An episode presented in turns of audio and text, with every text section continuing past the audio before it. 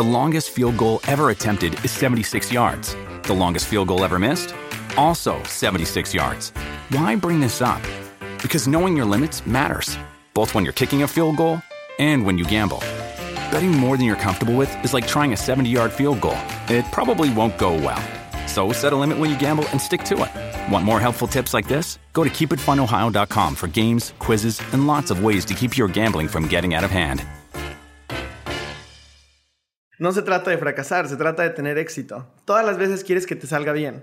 Ahora, si para que te salga bien la condición es que hay un riesgo de fracasar, lo tomo. Entonces, yo veo la vida como un balance entre el riesgo que estás poniendo en algo y las probabilidades de que eso te traiga un beneficio. Y el tamaño del riesgo es el tamaño del beneficio.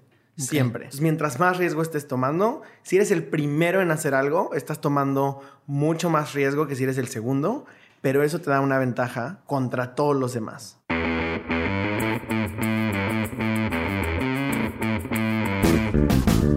Hola a todos, yo soy Diego Barrazas y esto es Dementes, el podcast en el que me dedico a tener conversaciones con aquellos que se han atrevido a crear su propio camino y que todos los días toman acción para acercarse a cumplir sus sueños.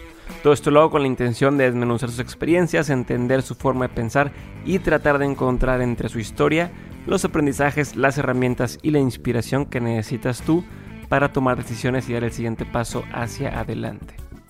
Hoy me acompaña Luis López, mejor conocido como Lulo López, que es el director y fundador de 23 Design, una consultora y estudio integral de diseño que ayuda a empresas y organizaciones a enfrentar sus retos presentes y futuros a través de un enfoque centrado en las personas. Ellos diseñan marcas, productos digitales y servicios desde la idea hasta su lanzamiento en el mercado.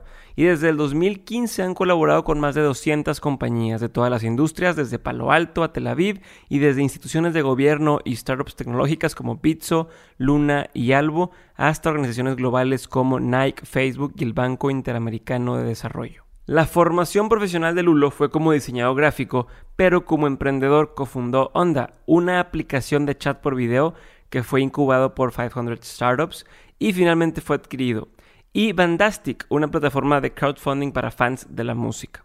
Además de todo esto, Lulu enseña en distintas organizaciones como Collective Academy eh, temas de estrategia de diseño e innovación y Human Centered Design y creó el primer programa disponible en español de User Experience. Así que espero que disfruten muchísimo este episodio y nos vemos al final.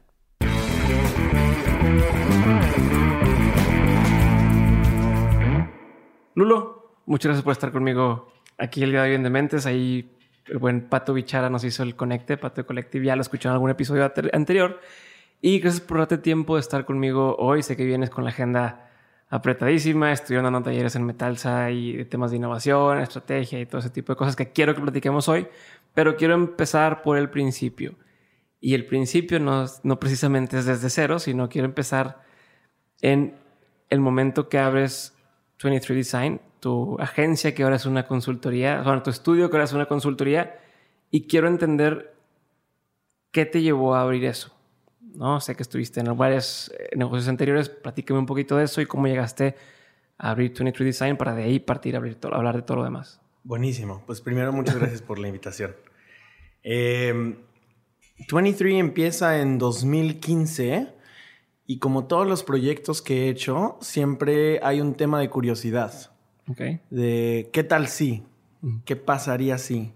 Y de encontrar oportunidades que pareciera que son demasiado obvias como para que nadie las hubiera tomado antes. Em, y también arriesgarnos a, a, probar cosas nuevas. Y la oportunidad que estaba en ese momento abierta y obvia para nosotros era un espacio entre la gente que estaba haciendo diseño, la gente que estaba haciendo desarrollo de software y la gente que estaba haciendo consultoría de negocio. Y como entre esos grupos de compañías, nadie estaba volteando a ver el impacto en el negocio al mismo tiempo que la tecnología, al mismo tiempo que el diseño y combinando las tres. Ok. Entonces, nacimos primero como, una, como un estudio de experiencia de usuario, sacando aplicaciones, eh, marcas centradas en las personas. Y poco a poco hemos ido evolucionando por esa misma curiosidad que hemos tenido a hacer cosas que ni siquiera nos imaginamos. Hoy estamos diseñando espacios, estamos diseñando negocios, estamos diseñando experiencias en el transporte público, estamos diseñando experiencias de, impacto social y estamos eh, explorando áreas que no estudiamos necesariamente, pero que con el tiempo nos han enseñado a aprender de diferentes cosas sin tener que ser expertos. Ok, pero a ver, me, me, llama mucho la atención. ¿Tienen más o han trabajado con más de 200 clientes? Desde, como dices, Palo Alto a Tel Aviv. Este, acaban de rediseñar la plataforma o el app de Bitso, por ejemplo, que bueno, yo soy fan de Bitso y pronto estará por aquí también Daniel Bogel. Pero, ¿cómo le haces para, para que la gente diga, va, quiero trabajar con ustedes? ¿No? Y especialmente al principio, o sea, ¿cómo, cómo te das a conocer? ¿Cómo le haces para que la gente empiece? Y, y para que crean en ti sobre todo, ¿no? Me imagino que mucho, o bueno, no quiero imaginarme nada, platícame. Sí, nosotros no, no vendemos, no nos gusta vender, odiamos vender. Ok. Nos, nos encanta trabajar con gente interesante, pero si voltearas a ver el proceso de, entre comillas, ventas, es, el, es el proceso más simple que puede existir y parte de hacer preguntas. Entonces, siempre hay un interés de, nuestros clientes para trabajar con nosotros. Escucharon algo, vieron algo, nos recomendaron. No hacemos marketing, no estamos haciendo esfuerzos de comunicación eh, como intencionales como para atraer clientes. Pero una vez que nos contactan, comenzamos a hacer preguntas y se vuelve adictiva la conversación hasta el punto en el que a veces replanteamos la existencia misma de la compañía que nos acaba de contactar. Ok. Entonces, la búsqueda de preguntas y la exploración como divergente de preguntas empieza a ser muy atractivo esa, esa, esa exploración de, del por qué también. Entonces, eh, siempre empieza con una gran pregunta y todas nuestras propuestas de, colaboración, eh, que les llamamos así, no, no les llamamos cotizaciones ni, ni, ni ningún otro nombre, eh, eh, tienen una pregunta y dice casi siempre, ¿cómo podríamos lograr esto? ¿Cómo podríamos facilitar? ¿Cómo podríamos simplificar? Okay. Eh, ¿Cómo podríamos crear? ¿Cómo podríamos lanzar? ¿Cómo podríamos? Y entonces la pregunta de cómo podríamos es la que creo que hace atractivo el acercamiento que tenemos a los proyectos. Marca el rumbo de lo que sigue. Sí, y más que marca el rumbo, creo que marca un objetivo, pero sin camino definido, lo cual es extremadamente interesante para las dos partes. Exacto. Y, de ahí parte también mi pregunta, de cómo las para convencer a alguien o, cómo las... O sea, no es lo mismo que tú dijeras, oye, vamos a hacer A, B y C. A me toma tanto tiempo, B me toma tanto tiempo. Este es el entregable, ya sé perfectamente lo que vamos a entregar. Y entonces es muy fácil decir, bueno, pues tanto por hora, quedó así, listo, aquí está. Aquí es un concepto mucho más abstracto, es un tema que nunca, si supieras el resultado, pues entonces no te estarían contratando, o sea, tienes que averiguar sobre la marcha qué es lo que va a suceder. ¿Cómo le, ¿Cómo le haces para que el cliente vea eso? Siempre he creído en cambiar el juego. Em, el juego normalmente en las agencias es ese. ¿Cuántas horas me va a tomar? Por favor, dime por adelantado. Incluso con marcas más grandes existe este proceso de contratación que se llama pitch, que seguro muchos han escuchado. Entonces la dinámica es básicamente hay un departamento que necesita algo y le pide a su departamento de compras que comience un pitch. Entonces convocan a tantas agencias como se dejen para esta presentación donde te cuentan las necesidades del proyecto y qué están buscando. Eh, vas, tomas notas y te dicen tienes dos meses para presentarnos una posible solución. Eh, todos juegan en la cancha de hagamos la solución más impresionante para que quieran trabajar con nosotros. Nosotros jugamos en la cancha de hagamos las preguntas más importantes para que quieran querer responderlas con nosotros.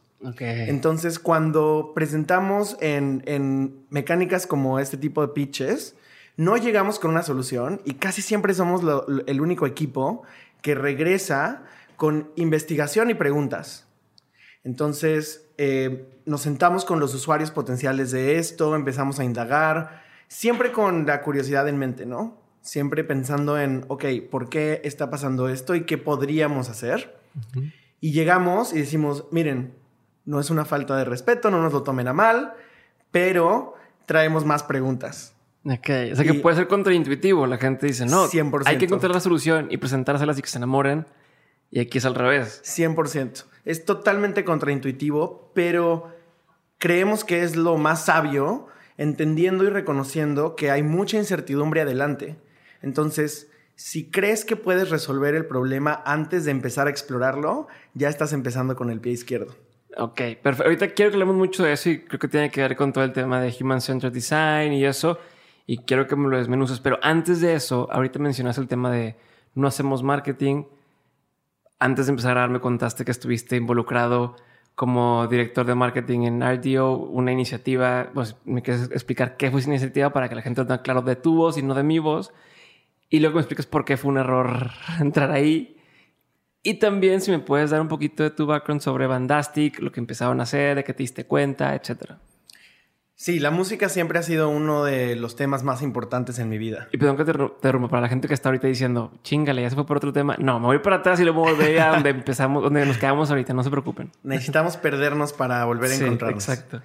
Eh, la música siempre ha sido un tema muy importante en mi vida. Eh, recuerdo mientras estaba en, en mis años de preparatoria, ir a la escuela y regresar y sentarme ocho horas seguidas en la batería hasta que mi madre regresaba a la casa y me decía como suficiente.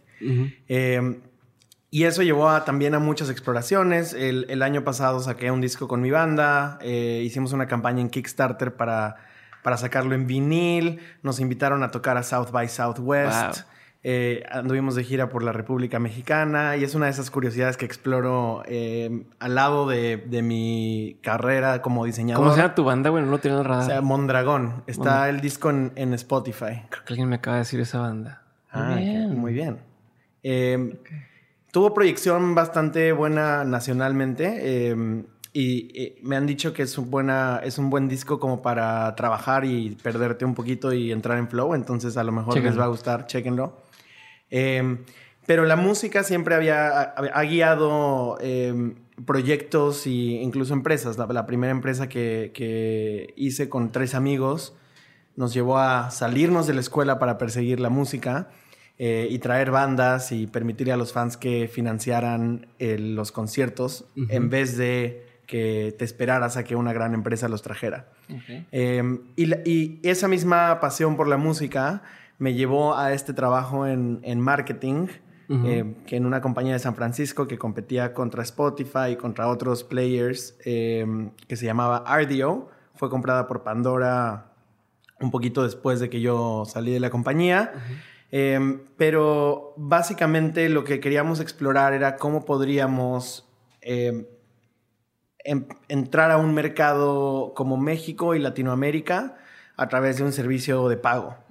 El, reto fue gigantesco porque nos dimos cuenta que pues, la gente no tenía un hábito de pagar por la música que, que, Spotify ha desarrollado con el tiempo, ¿no? Eh, con promociones como paga tres pesos por tres meses. Y, le, ha costado sangre. Muchísimo dinero. Eh, pero estábamos intentando todo tipo de iniciativas para, para hacer eso. Y te contaba que era un poquito en retrospectiva, lo veo como un error en la Matrix en, mi carrera, eh, porque al final no podía crear cosas. La posición de marketing casi siempre es comunica lo que ya está hecho.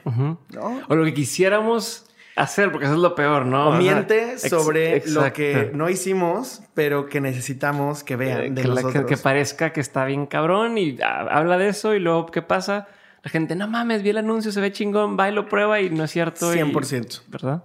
Y, bueno, me, llevó a entender que, en, que mi carrera no, no debería de seguir en marketing, pero también me dio aprendizajes de qué cosas no hacer. Por ejemplo, la compañía estaba dedicando una cantidad de presupuesto gigantesca en anuncios de televisión.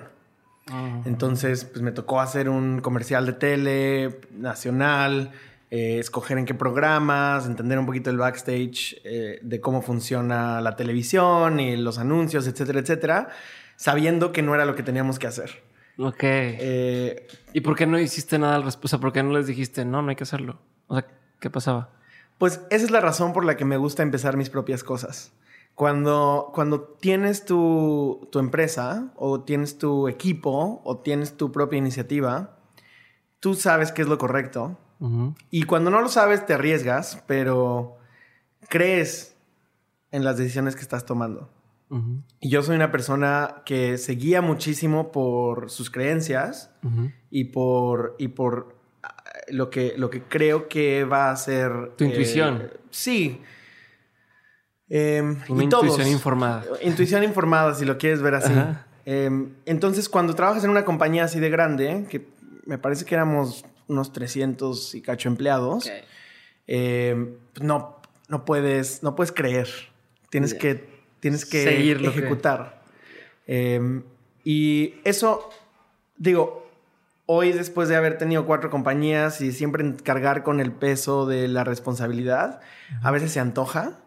Dices, uff, sí, güey. Eh, estaría increíble no tener que preocuparse por X, Y, Z. Sí, estaría con que cada 15 días cayera un dinerito y si mañana no quiero estar aquí me voy. Y 100%. Y se acaba a las 6, a las 6 me voy a la casa.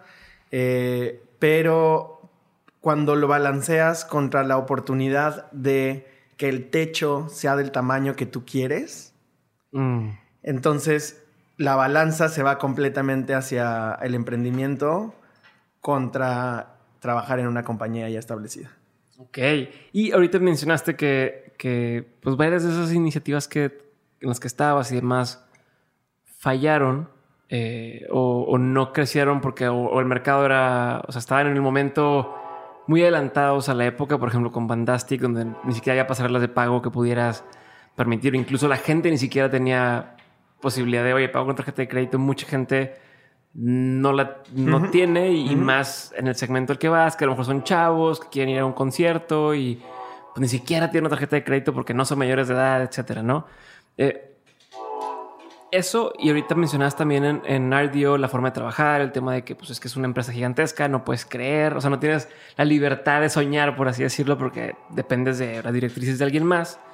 Es que saber por qué fallaron en ese momento esas empresas y por qué crees que hoy no va a fallar 23 Design. O sea, y esto porque quiero ir hacia las creencias que tienen y su forma de trabajar que me encanta. Entonces, como que esta pregunta trae gancho para, para que nos vayamos a ese tema. Nada, lo, único cierto es lo incierto. Entonces, no podría decir con certeza que algo va o no va a pasar. Sería, sería subestimar la realidad.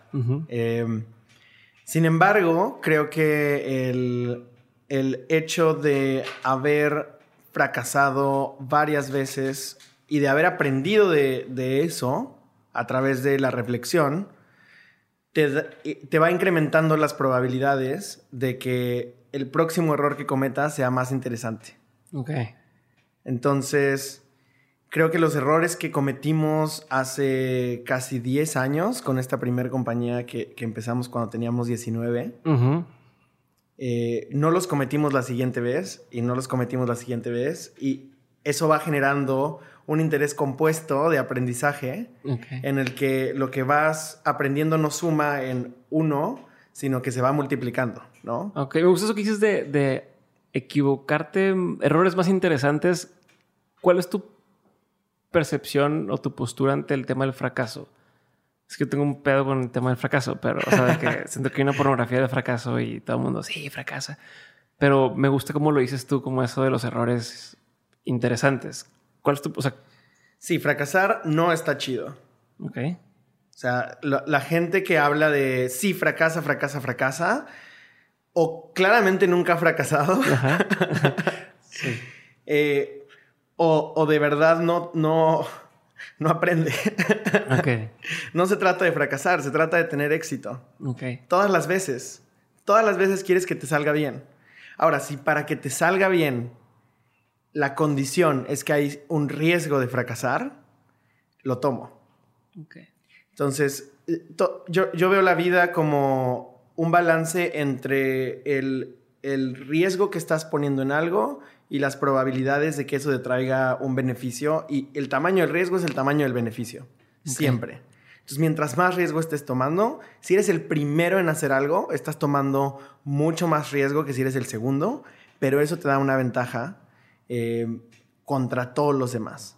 Entonces, siempre va a haber un riesgo, tienes que calcularlo y creo que cada emprendimiento nuevo que, he comenzado tiene un riesgo mucho más calculado y un poco más medido que el anterior. Estás mitigando los riesgos, o sea, por el simple hecho de la experiencia y como dices, cada vez son errores más interesantes, el riesgo existe, pero vas mitigando estos riesgos de diferentes lados, ¿no? Sí, y los puedes ver mucho más claros por la experiencia. Entonces, sabes que si estás aventándote a rentar una oficina gigantesca, no lo estás haciendo a ciegas. Sabes que si contratas un equipo de 20 personas, no lo estás haciendo a ciegas. Contra eh, aventarte completamente al vacío, que tiene un riesgo mucho más grande, ¿no? Entonces, pues creo que la lámpara con la que vas iluminando el camino, pues se va ampliando y puedes ver un poquito más allá y puedes calcular mejor los riesgos, ¿no? Aunque creo que el, nivel de riesgo que he tomado en cada una de las cosas que, he hecho sigue siendo grande y es parte de lo que creo que me ha permitido salirme de la cancha en la que estaba antes y, brincar a una nueva cancha, ¿no? Em, entonces, es, yo creo que es cosa más del, de calcular el riesgo que de buscar el fracaso. Chingón. Y de eso mismo que hablamos de, lo que te decía, de que lo que falló antes y lo que va ahora, veo que estás muy enfocado en el tema de la cultura. O, sea, de, cambiar la forma de hacer las cosas, como dices, cambiar las reglas del juego. Y entonces quiero entender qué viste en esos eh, equipos de trabajo anteriores y qué estás haciendo ahora diferente con 23 Design. O sea, que, yo creo, sin, sin saber demasiado, igual como dices, no podemos, no podemos decir, oye, va a ser el éxito gigantesco del mundo, que hasta ahorita ah, yo lo veo muy exitoso. Este, pero ¿qué te está ayudando a que, a que sea exitoso este proyecto, a que sea exitoso este estudio, especialmente en la forma de trabajar? Quiero entender qué está detrás. Raza, no se me ha olvidado el tema de Human Centered Design. Ahorita llegamos a eso. Ahorita regresamos. Em, en diseño hay un concepto muy interesante que rige muchas de las decisiones que tomas como diseñador, que es la interfaz. La interfaz es esta capa que está entre la persona y el sistema. Ok. ¿Cierto? Entonces, eh, pensemos en un restaurante. Tienes el sistema que es la cocina y tienes la interfaz que es los meseros. Ok. los meseros te permiten interactuar con la cocina. Ok, ya. tú no interactúas directamente a la cocina y le dices al chef, oye, me haces unos huevitos, me gustan así. No, tienes un artefacto que es el menú y a través de la interfaz, que son los meseros, interactúas con el sistema y obtienes valor. Okay. Entonces, si vemos la realidad como una interfaz, tenemos interfaces para absolutamente todo, ¿no? El podcast es una interfaz para el aprendizaje. Okay. Eh, la, el baile es una interfaz para conocer gente. Ok, es como este medio para conseguir algo adicional, pero con el que tengo que interactuar. 100%. Y la interfaz que es esta capa intermedia, se puede diseñar. Mm. Entonces, el, o sea, un antro, un, una disco, como se llama en otro país, un club, es esta interfaz para socializar, tener relaciones, conocer personas, ¿no? Sí. tú puedes diseñar eso, como dices. 100%. Okay. El diseño de la interfaz modifica la relación que tiene el usuario con el sistema. Entonces, bueno, me puse un poquito técnico para explicar lo siguiente. Los equipos son la interfaz de una compañía para crear valor. Entonces, si ves a tu equipo como una interfaz, puedes empezar a imaginar formas en las que si mueves un botón para la derecha o si cambias algo en esa interfaz o la rediseñas, la optimizas y la entiendes como tal, puedes empezar a lograr cosas que no podías antes, que, eh, que lo vieras como, como, como una herramienta. Entonces, em, creo que el tema de cultura que, que está súper de moda, hay muchísimos libros nuevos sobre eso, se puede explicar como el reto de diseñar una interfaz que permita a nuestros clientes también eh, alcanzar lo que necesitan, por la razón por la que nos están contratando, pero a la vez también es una interfaz para el equipo que les permite lograr cosas, ¿no? Sí, o sea, que todo el mundo saque valor de esa interfaz. 100%. O sea, el equipo, como los clientes, ¿ok?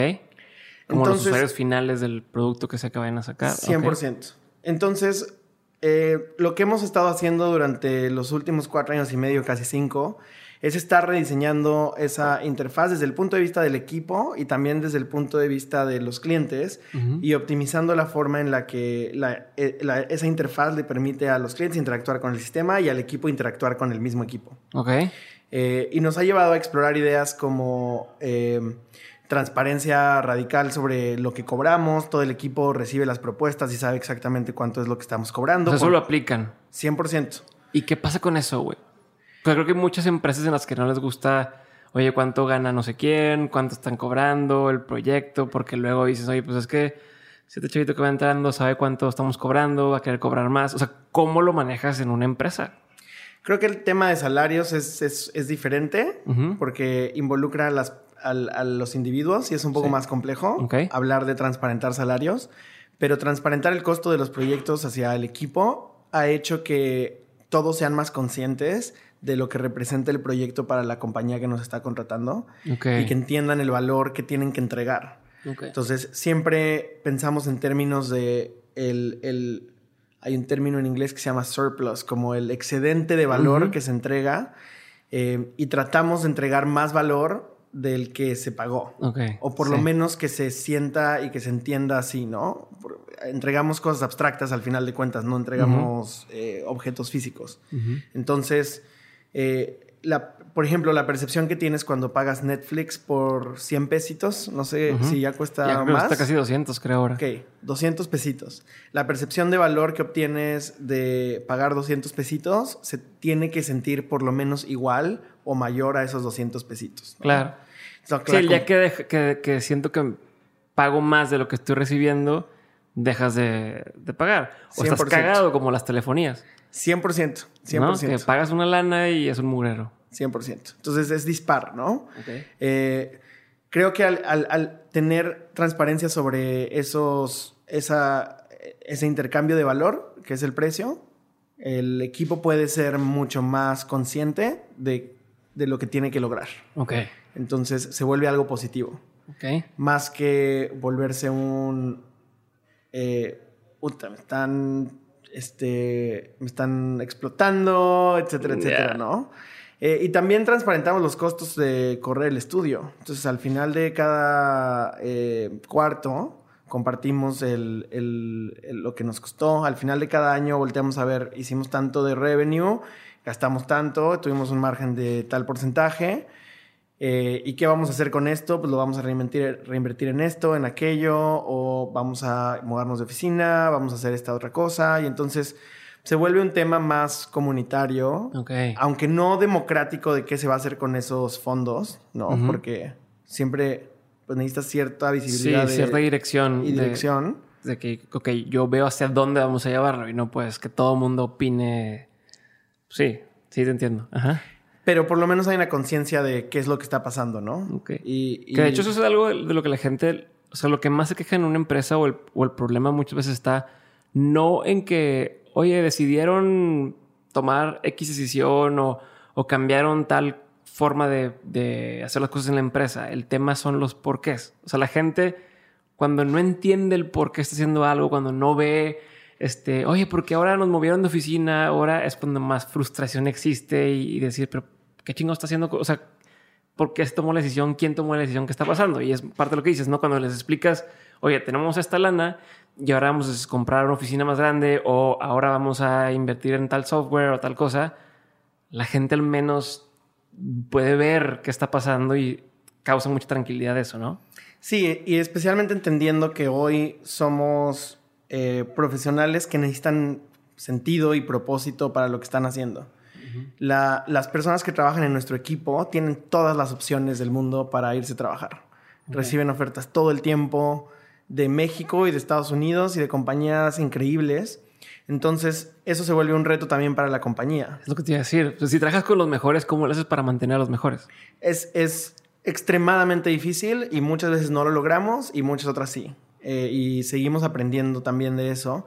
tratando de que el, que el estudio sea una interfaz para el aprendizaje y que, y que esa sea la mejor que pueden escoger para sus carreras.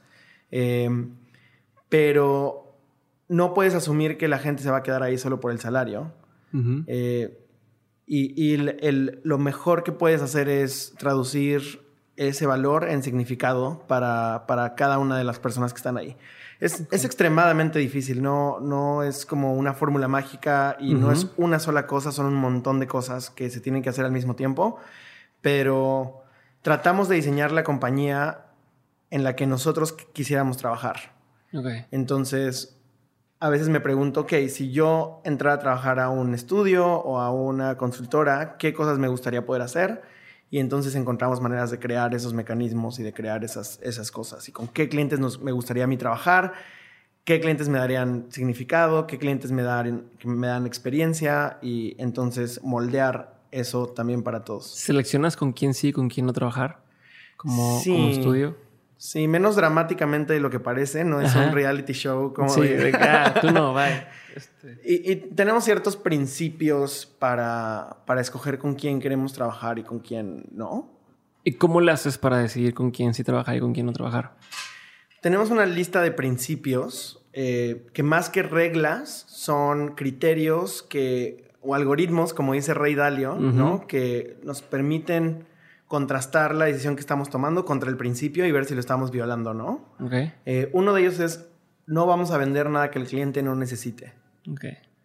Eso es súper tentador para muchas personas. Súper tentador porque además tienes el, peso de la compañía y de la operación, pero decidimos que no vamos a vender nada que el cliente no necesite.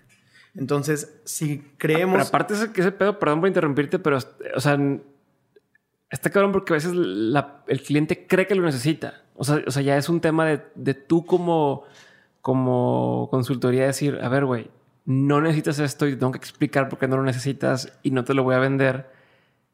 Que pudiera ser muy fácil decirle, ah, ¿quieres que te diseñe un curso en línea? Bueno, te lo diseño y listo. Y sí. cobramos y se acabó. Un, un, ejemplo reciente de eso, sin, sin hablar del cliente, pero eh, nos buscó un cliente que tiene un tema de agendación de citas. Entonces, tiene una plataforma que requiere un mecanismo de agendación de citas y quería combatir el, problema de la gente que no aparece al final en la cita. Ah, que no, que no llega. El, se llama no-show en la industria, ¿no? Entonces, quería combatir el no-show y después de preguntarle qué cosas ya había hecho, ya había hecho todo lo que dice el libro que puedes hacer para combatir los no-shows, pero quería reducirlo a cero. Entonces dijimos, este es un problema complejo. Eh, de hecho, es el siguiente nivel de problema complejo que es... Eh, hay una teoría que le llama wicked problem, que es como un problema canijo, como un problema... Cabrón. Sí. que, no tiene solución. Eh, especialmente no con una sola táctica. Porque la gente cancela citas por cualquier cantidad de razones. Se le dio flojera, se quedó dormida, el bebé no dejó de llorar. Sí, o sea, es nuevo en mi vida. es imposible resolver el problema de agendación de citas. Entonces, cuando estábamos analizando el proyecto, pues llegamos a la conclusión de que es irresolvible y que le íbamos a comunicar eso al cliente. Ya. Entonces nos estaba de hecho contratando para investigar el, tema, pero sabíamos que no tenía solución. Entonces, ¿qué le dices al cliente? Sí, mira, dame esta cantidad de dinero y lo voy a investigar y te haces güey. No, no, no, no se puede resolver le podemos dar una vuelta. Si quieres, podemos hablar del el siguiente problema o el, lo que causa este problema y ver si podemos eh, mitigar o aliviar el siguiente problema. Pero este no se puede. Entonces, pues no hay proyecto. Ok. Y se chingó. pues no, nada se chingó. No, me refiero a que ya se acabó. O sea, sí, bye. Ah, sí. Bye y otra cosa que te ayude, ¿a cuenta? Sí, como qué más, o, sea, qué más, si quieres nos metemos a ver otra cosa, pero ese es no vender nada que el cliente Em, no necesite. Ok, entonces llevamos. Es el primero, ¿verdad? Sí. No vender nada. Es, es, que está interesante y vale la pena a lo mejor apuntarlos. Tenemos seis. Chingón. Eh, el siguiente. Raza, saquen papel y lápiz. o en el celular. En el celular. saca papel y lápiz ya. Em, el siguiente es que cada nuevo proyecto nos debe de permitir aprender a través de la experimentación de nuevas formas de trabajar. Ok. Parte una de las dos partes del propósito de, 23 es encontrar nuevas maneras de que el diseño tenga impacto en la forma en la que las personas experimentan sus, vidas. Em, entonces, no puedes encontrar nuevas formas de trabajar si no tienes la libertad de experimentar esas nuevas formas de trabajar. Si no puedes plantear una nueva metodología, si no puedes plantear un nuevo acercamiento. Entonces, los clientes con los que trabajamos tienen que estar abiertos a probar una nueva forma de explorar los problemas. Ya. O sea, no se vale, ah, es que la vez pasada me, me hicieron esto. Sí, o, quiero igual. o quiero que sea así. Eh, creo que es Einstein que decía que no puedes arreglar los, los problemas con la misma metodología. no puedes esperar eh, eh, una solución diferente haciendo el mismo proceso o algo así, ¿no? Sí, con la, de la misma forma en la que se creó. Creo que lo hicimos caca. El, la frase la, hicimos pedazos, pero creo que se entiende. Se está revolcando en su tumba Einstein. Eh, pero bueno, tiene que ver con, con esa apertura de nuevas formas de trabajar y que nos permita eso. la tercera es que necesitamos liderazgo de inicio a fin. Ok. Por parte de... nosotros nos tienen ah. que conceder liderazgo. Ya. Y es un, es un acuerdo. Eso está cabrón con las empresas, porque todas las empresas quieren ser los que... Este, o sea, no sé si te pasa que estás con el líder del proyecto por la parte de la empresa y ese líder tiene un jefe y entonces tú le dices, en dos semanas te entrego algo y de repente, oye, es que viene mi jefe la siguiente semana y quiero tener este, listo este pedo. Sí, que esos son limitantes. Con limitantes podemos trabajar, porque la vida está llena de, limitantes. Entonces no podemos decir, denos total libertad de trabajar. Mm, no, es, no necesariamente es posible.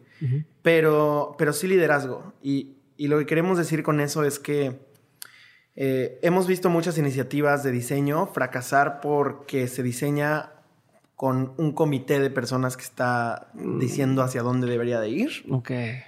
Y el diseño... Quiere dar gusto a todos darle gusto a todos, escuchar por aquí. Se me ocurrió una idea ayer que estaba eh, en la regadera. Y... el del área de contabilidad quiere que sea lo más barato posible, pero el del área de no sé qué quiere que el jefe quede pantallado y entonces es un desmadre.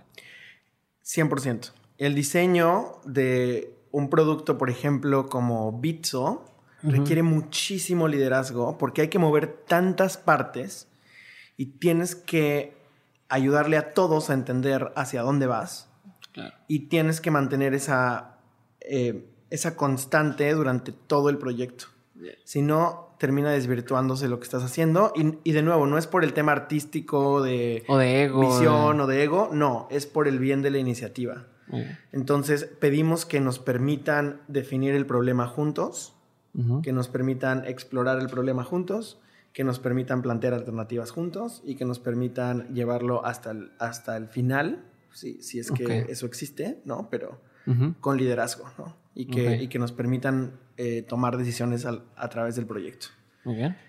Em, el cuarto es cuestionar la necesidad del, problema hasta encontrar el verdadero problema. Ok. Entonces el why, why, why. El 5 porque es 100%. Eh, y la analogía que usamos para eso es la del doctor o la doctora. Ah. Eh, tú vas al doctor y dices, doctor. El doctore. No, el Es que tenemos un sesgo inconsciente de siempre decir el doctor y la enfermera, ¿no? Entonces, Eso no por ejemplo, no sé si se dice el, la presidente, o sea, ah. o la presidenta, el, pero bueno, ya se hace un tema. Sí, bueno, vas con la doctora eh, y le dices, me duele el estómago. Y entonces la doctora dice, mira, basado en las características de, de tu síntoma, creo que te deberías de tomar esto, pero vamos a hacer estudios. Ok. Porque no sabemos cuál es el verdadero problema. Si dices, ok, me va a aliviar en este momento y vamos a esperar para ver cuál es el verdadero problema, ¿no? Y entonces, ¿qué hace, qué hace la doctora? Manda un rango de estudios, no nada más uno, una buena doctora mandaría un rango de estudios para descartar eh, los problemas y a través de descartar y hacer sentido de la información llega a la conclusión de que si tienes suerte, te cayó mal algo de comer, si no, tienes cáncer. Ok. ¿Cierto? Qué, oscuro te pusiste, güey, pero sí. A lo que quiero llegar es, a veces puede ser que te cayó algo de comer y a veces puede ser algo mucho más fuerte. Ok. Por Entonces eso el cliente con el que trabajas tiene que estar disponible, dispuesto a que entren hasta la cocina a averiguar cuál es el medio del asunto. 100%. Entonces trabajamos, por ejemplo, con una compañía de créditos de auto que nos contrató para reducir, más bien, aumentar eh, la conversión, que es decir, el número de personas que obtienen un auto de las personas que pidieron un crédito. Ok. Entonces, desde que pides el crédito hasta que obtienes un auto, pasan muchísimas cosas. Y en el proceso, pues algunos, algunos eh, clientes no les van a autorizar el crédito, algunos van a perder el interés, pero va a haber otros que no lo obtengan porque el proceso fue muy tardado, por ejemplo, eh, o fue una experiencia frustrante. Y, pueden ahí pasar muchas cosas. Se fueron con alguien más simplemente porque no les contestaste el correo. 100%. Entonces, al indagar qué podría estar pasando ahí, encontramos una de las causas que retrasaba el proceso hasta tres veces más. Era la solicitud impresa mm. que llenaban a mano. Entonces la llenaban a mano y esa solicitud se iba al área de crédito para verificar si le iban a dar el crédito o no. Y la letra de la persona influía mucho en si se entiende o no se entiende lo que se estaba llenando. Y cuando había un problema de que no se entendía, se regresaba otra vez a la cola y entonces eso duplicaba el tiempo del proceso. Y si volvía a pasar, otra vez.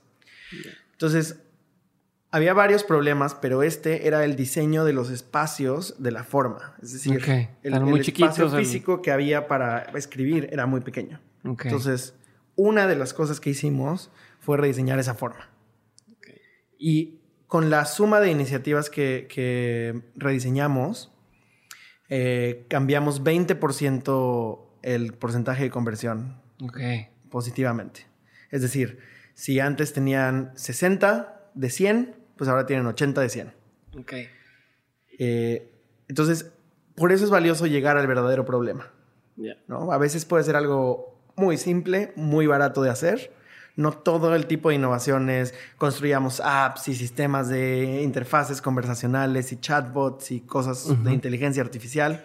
a veces hay que cambiar un papel. De hecho, una vez en un libro leí un ejemplo similar a eso donde estaba en un call center, estos centros donde están haciendo llamadas, y que pues llenaban los, marcan, la gente marca y la gente que llenaba la información pues escribía y iba llenando una solicitud de una forma, ¿no? Hacen una reingeniería, cambian el sistema, el software, lo renuevan para que fuera más rápido este, la forma en que la gente capturaba la información y resulta que se estaban tardando mucho más.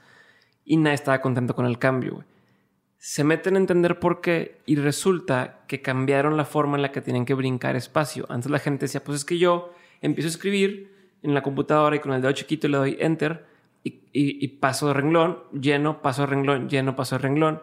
Y con tu nuevo sistema tengo que agarrar el mouse, picar al otro lado y cambiar. Entonces es una cosa tan sencilla sobre cómo la gente lo está usando que estaba arruinando absolutamente todo. Yo creo que es esto mismo que estás diciendo, ¿no? De, tan sencillo como cambiar la, la forma de solicitud cambia por completo la forma en que la gente lo llena y cambia el proceso por completo. Sí, y viene de la curiosidad. Más que de tratar de crear nuevas cosas.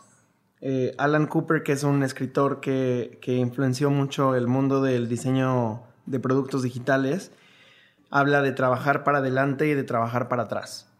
Entonces, dice, trabajar para adelante es buscar confirmación en tus ideas y ah. crear eh, en vez de validar, trabajar para atrás es descubrimiento. Entonces, permítete trabajar para atrás antes de trabajar para adelante, porque a través de la observación y de perderte un poco en el no saber qué, es donde está, donde viven los problemas. Entonces, eh, tratamos de siempre empujar el proyecto hacia atrás primero y tener dirección y eso luego eh, nos da mucha velocidad. Es como agarrar vuelo. Entonces, sí. agarrar vuelo y... Buenísimo. 100%. ¿Cuáles, ¿Puedes repetirme cuántos van? O sea, ¿cuáles son? Em, no vender nada que el cliente no necesite. Ajá.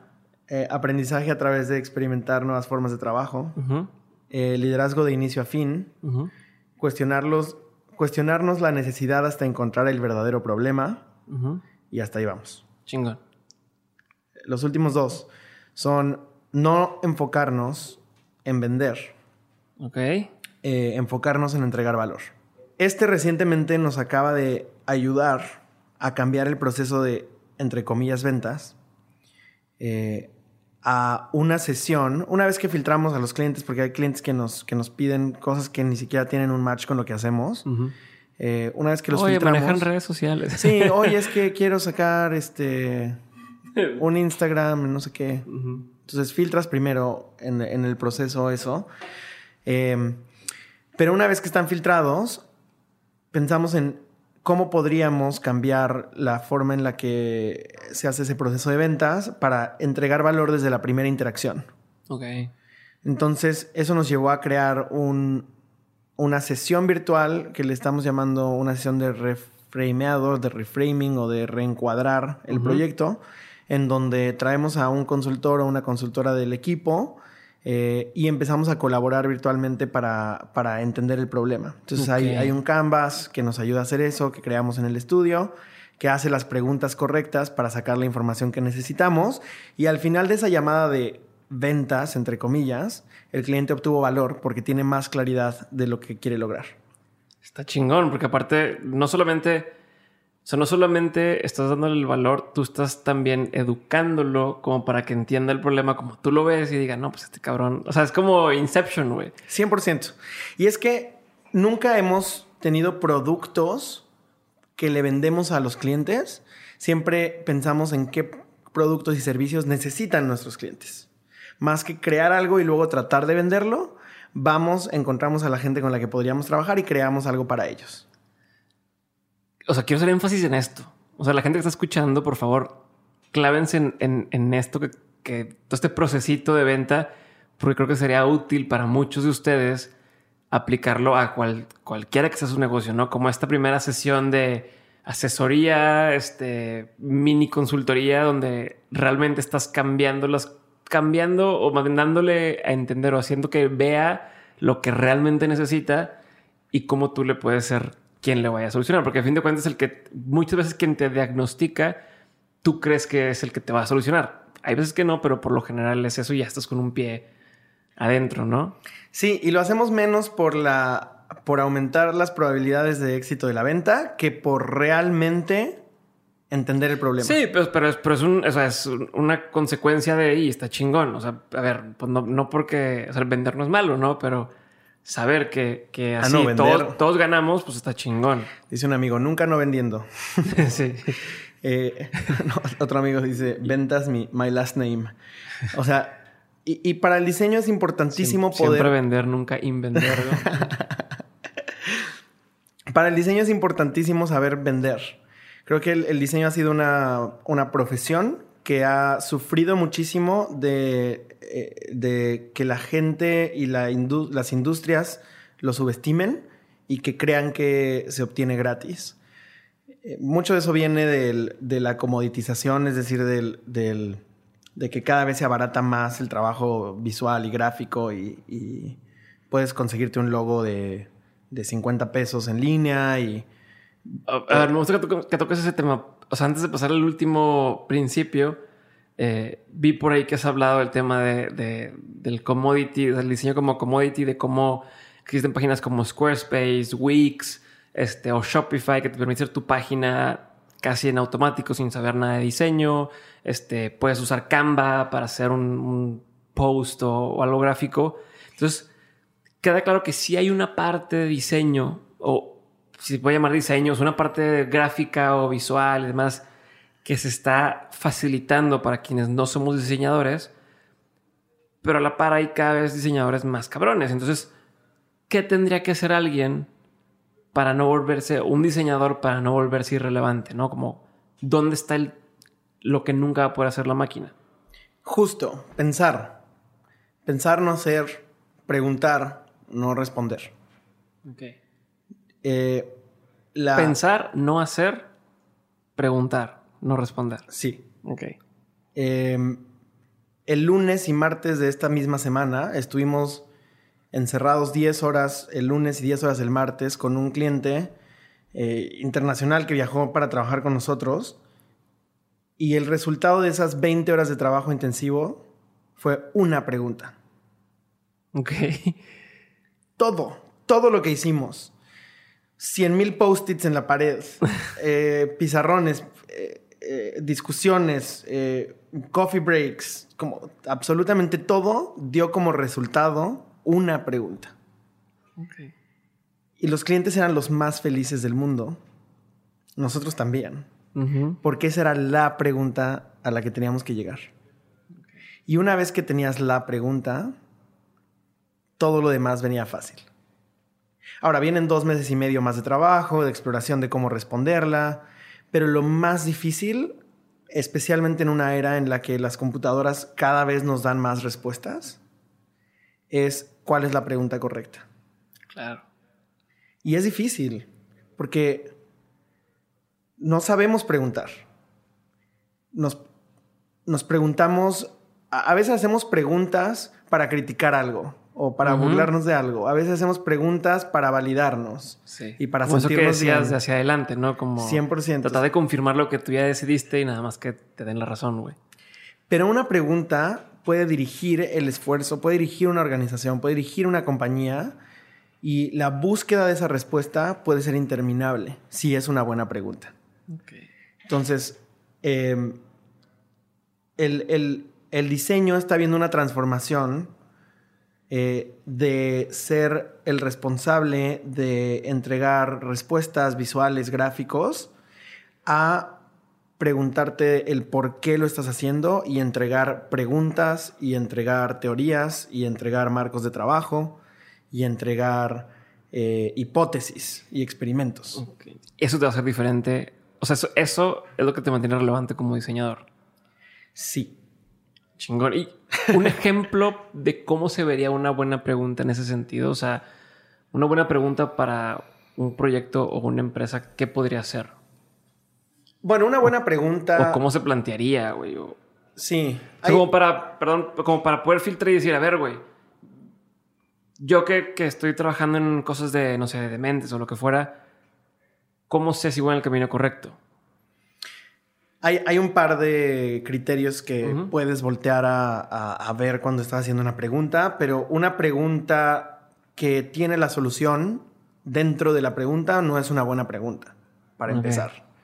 Entonces, oye, ¿cómo podríamos grabar el podcast el martes, pero que se escuche muy bien? O, ah, pues haciéndolo. Sí, ya dije, grabarlo el martes y haciéndolo bien. Sí, listo, ¿no? Eh, una buena pregunta es ambiciosa pero accionable también. Si dices, ¿cómo podríamos cambiar el mundo? Esa no es tan buena pregunta, no te, no te permite brincar a la acción. Okay. Simplemente podría ser un sueño. Filosofar todo el tiempo. Y filosofar. ¿Y qué significa cambiar el mundo, por ejemplo? ¿no? Debería de ser accionable. Em, una buena pregunta debería también de incluir que para quién estamos eh, contestando esta pregunta, ¿no? ¿Cómo podríamos darle más valor a la audiencia de dementes? Bueno, esa un poco qué significa valor, ¿no? Esa no está, tal vez no es tan buena pregunta. Ok. Pero ¿cómo podríamos em, lograr que nos escuchen más? Bueno, que esa puede llevar a otra pregunta de por qué queremos que nos escuchen más, ¿cierto? Ok, claro.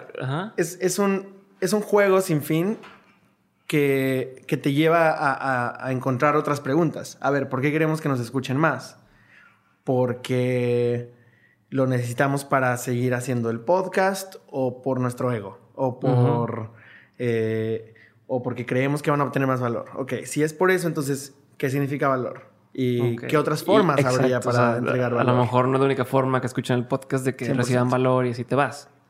Pero ya estamos pensando en alguien, ¿cierto? Eh, entonces está orientada hacia, eh, hacia quién va a recibir un beneficio de, esa pregunta, ¿no? Eh, y por último, algunas de las, de las como criterios que, que, nos ayudan a hacer preguntas también tiene que ver con el momento en el que vamos a responder esta pregunta. Entonces, ¿cómo podríamos tener un mejor de, tener un proceso de ventas que entregue valor eh, en los próximos dos meses. Mm, eso es súper importante. 100%, porque puedes tener esta gran pregunta que dirige todo, pero también puedes tener preguntas que si no tienen timeline, no sirven de nada. Entonces, pues hay un balance entre que tiene que ser algo grande e inspirador, que genere ideas, pero también que sea accionable y específico. O sea, algo podría ser, ¿cómo podríamos hacer para que, soy Ciel, el agua o la embotelladora, ¿cómo podríamos hacer para que los siguientes cinco años hacer que todos los niños en México tengan agua potable? O tal vez decir, ¿cómo podríamos aumentar el acceso a agua potable para los niños que viven en ciertas comunidades? Ya, ok, ok. Y eso es un, un, tema de nunca acabar, porque me hace contemplar precios, me hace contemplar distribución, me hace contemplar formatos, me hace contemplar este, un montón de cosas que, que por eso es una buena pregunta. 100%, porque no tiene la respuesta y la, la, puedes atacar por diferentes, por diferentes lugares. Chingón. Entonces, sí, el, el, tema de las preguntas es muy poderoso. Eh, de nuevo, esto seguro es algo que, que, que, has platicado con tus invitados, pero la escuela no nos enseña a hacer preguntas, nos castiga por hacer preguntas. Entonces, no estamos acostumbrados a hacer preguntas, nos da miedo eh, y, y, eso evita que estemos trabajando en las cosas importantes todo sería tan sencillo, si supiéramos hacer las preguntas correctas en nuestra propia vida, cabrón. Pero bueno. Ok, entonces, me brinqué de los principios para, para, para, mm, para seleccionar a un cliente a cómo mantenerte relevante como diseñador, a cómo hacer una buena pregunta. Entonces regresamos a eso para luego hablar de Human Centered Design y la importancia de tener o sea, diseñar basado en lo humano. Quiero ver algunos ejemplos de, cómo se ve eso contra lo que no es.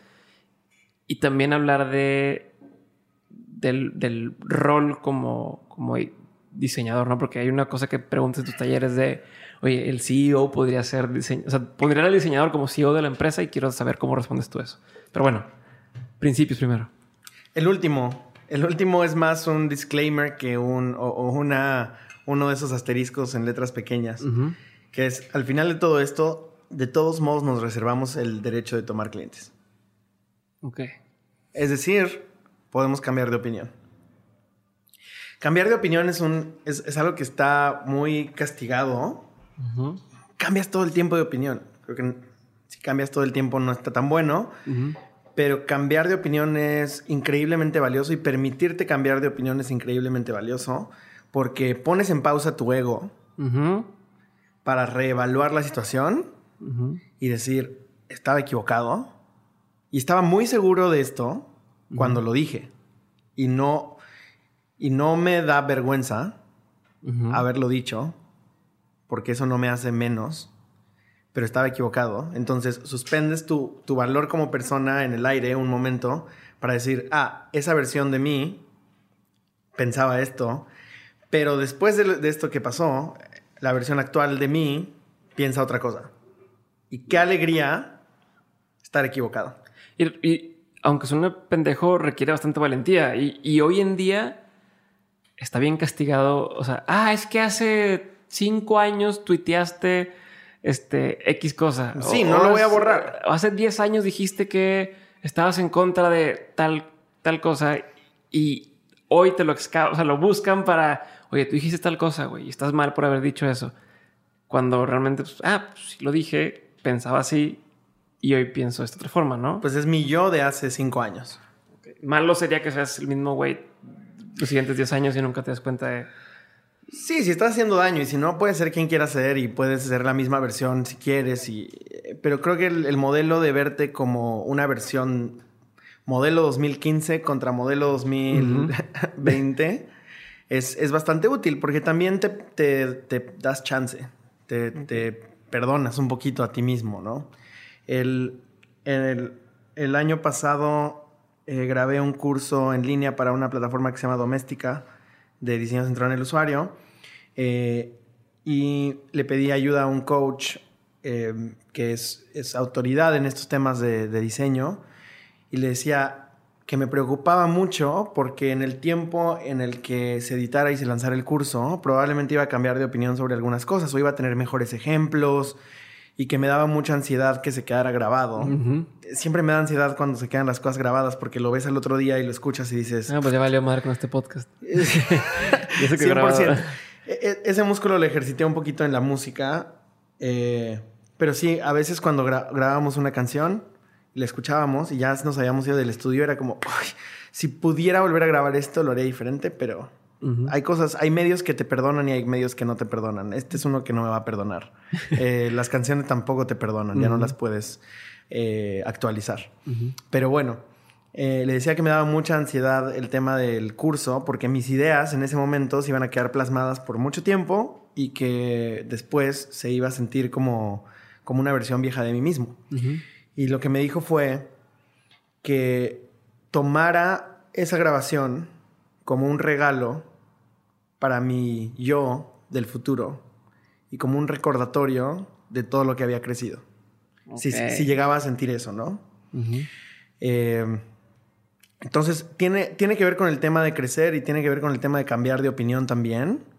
Y he, dicho muchas cosas que no volvería, no, no las volvería a decir no porque hayan causado daño, porque estén mal. Nunca es justificable causar daño. Pero, pero sí hay cosas que si las reescribiera, se escribirían diferente. Ya. O sea, ¿te pasa algo similar con tu plática de TED del 2012? 100%. 100%. Eh, que son momentos... Eh, esta mañana estaba meditando un poquito y pensando en qué puntos creía importante también como tocar. Eh, son momentos que recuerdas con, con, cariño porque te preparaste y lo echaste ganas, estabas presente, estabas tratando de sacar lo mejor de ti, pero si lo hiciste bien, años después, incluso meses después, se va a sentir como, como miles de años de distancia de, de, donde estás en ese momento. Y es un sentimiento incómodo, pero positivo, creo que al final. Hola, soy Diego otra vez y ya sabes que en menos de un minuto regresamos con el episodio, pero antes quiero hacerte una recomendación.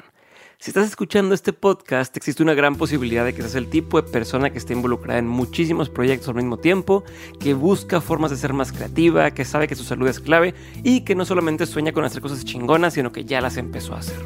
Si si eres ese tipo de persona de la que estoy hablando, entonces te recomiendo que pruebes Hack de Nutrox, un suplemento que a mí me ha ayudado a mantenerme al 100 y que tiene a mis amigos preguntándome que cómo es posible que me rinda tanto el día. Tomar hack a mí me ha servido para entrar mucho más rápido en ese estado de flow, o al menos es la forma más fácil que encuentro yo para describir cómo me siento. Y si alguna vez te has sentido así, entonces ya sabes a lo que me refiero. Si no, entonces pruébalo para que veas de lo que estoy hablando. Entra a nutrox.com, n o o t r o x.com y usando el código de descuento de mentes obtienes un descuento del 20% en tu primer compra. Así que ya lo sabes, chécalo y seguimos con el episodio.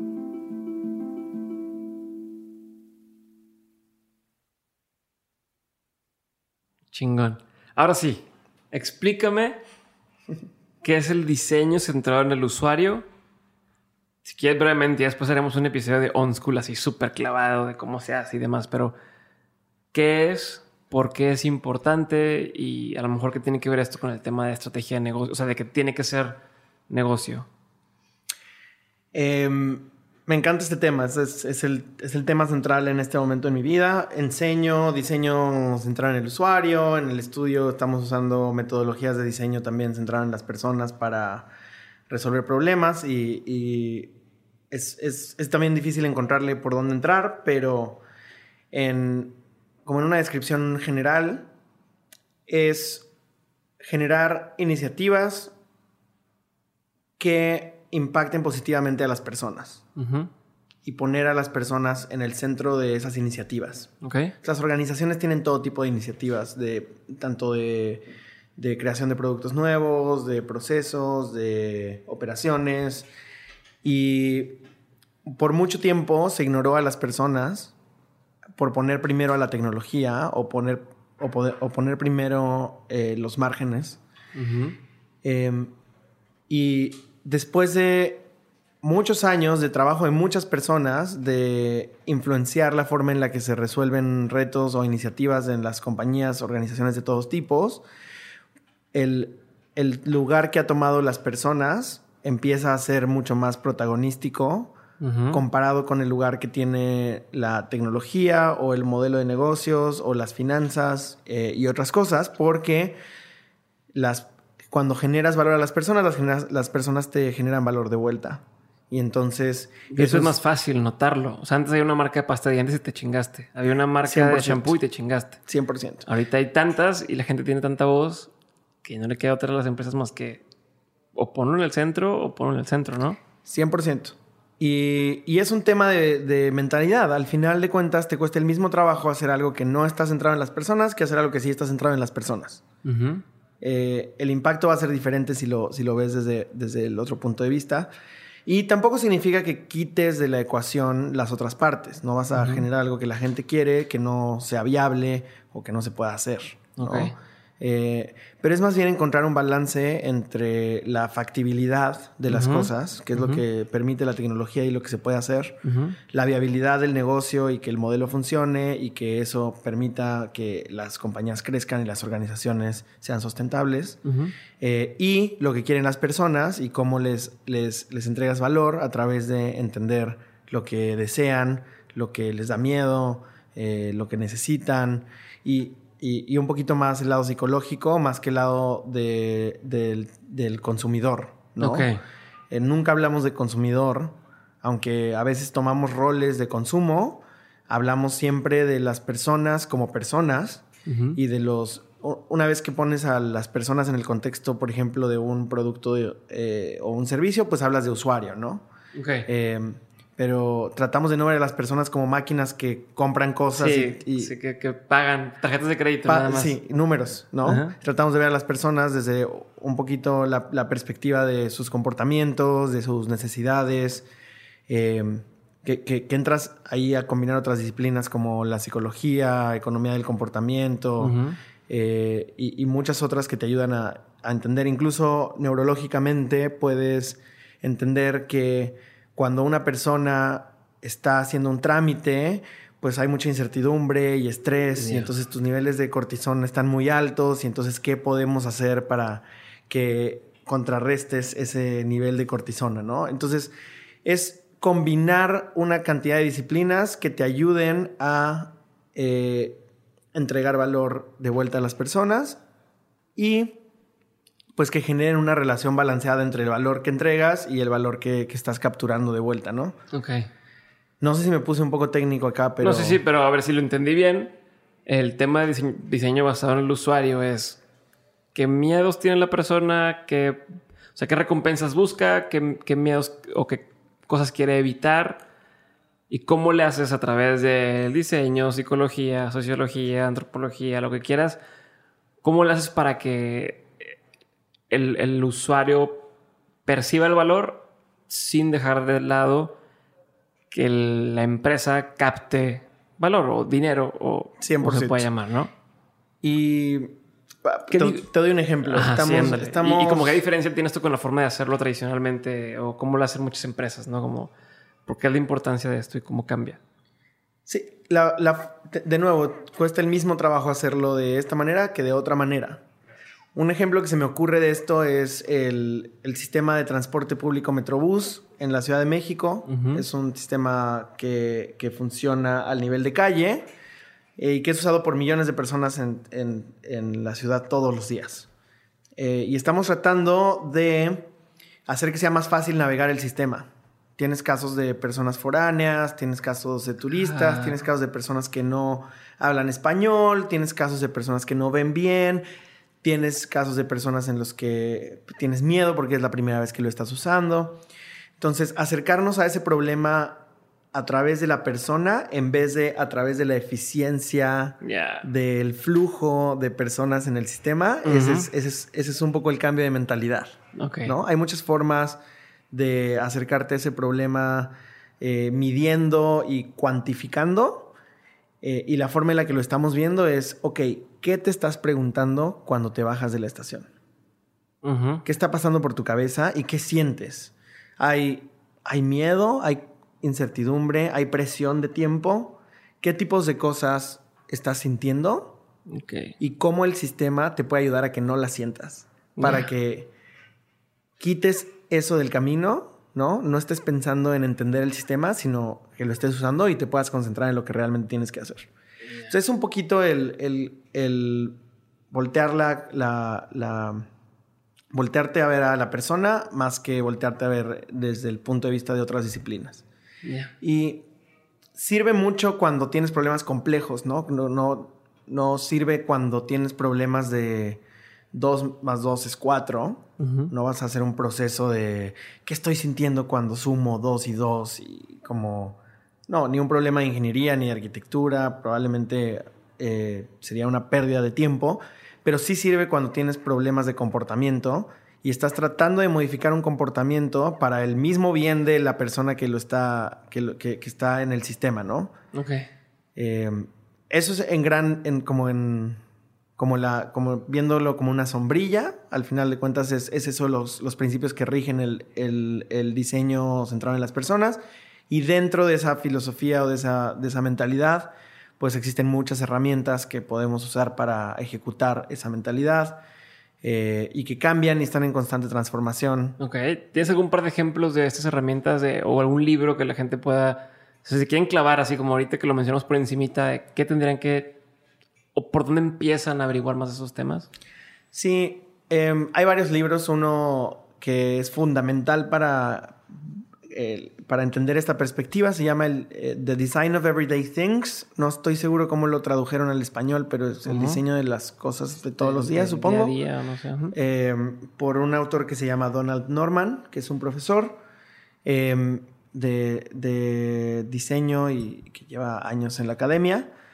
Y es el libro fundamental que, para, para plantear estas metodologías y hay, hay otro que también mencionaba hace un momento de Alan Cooper, que se llama About Face, que tiene ese mucho más herramientas. El otro es un poquito más de mentalidad. El de Alan Cooper es un poco más de herramientas. Eh, y una de las herramientas que más usamos eh, para diseñar la creó Alan Cooper y la propone con el nombre de personas en inglés.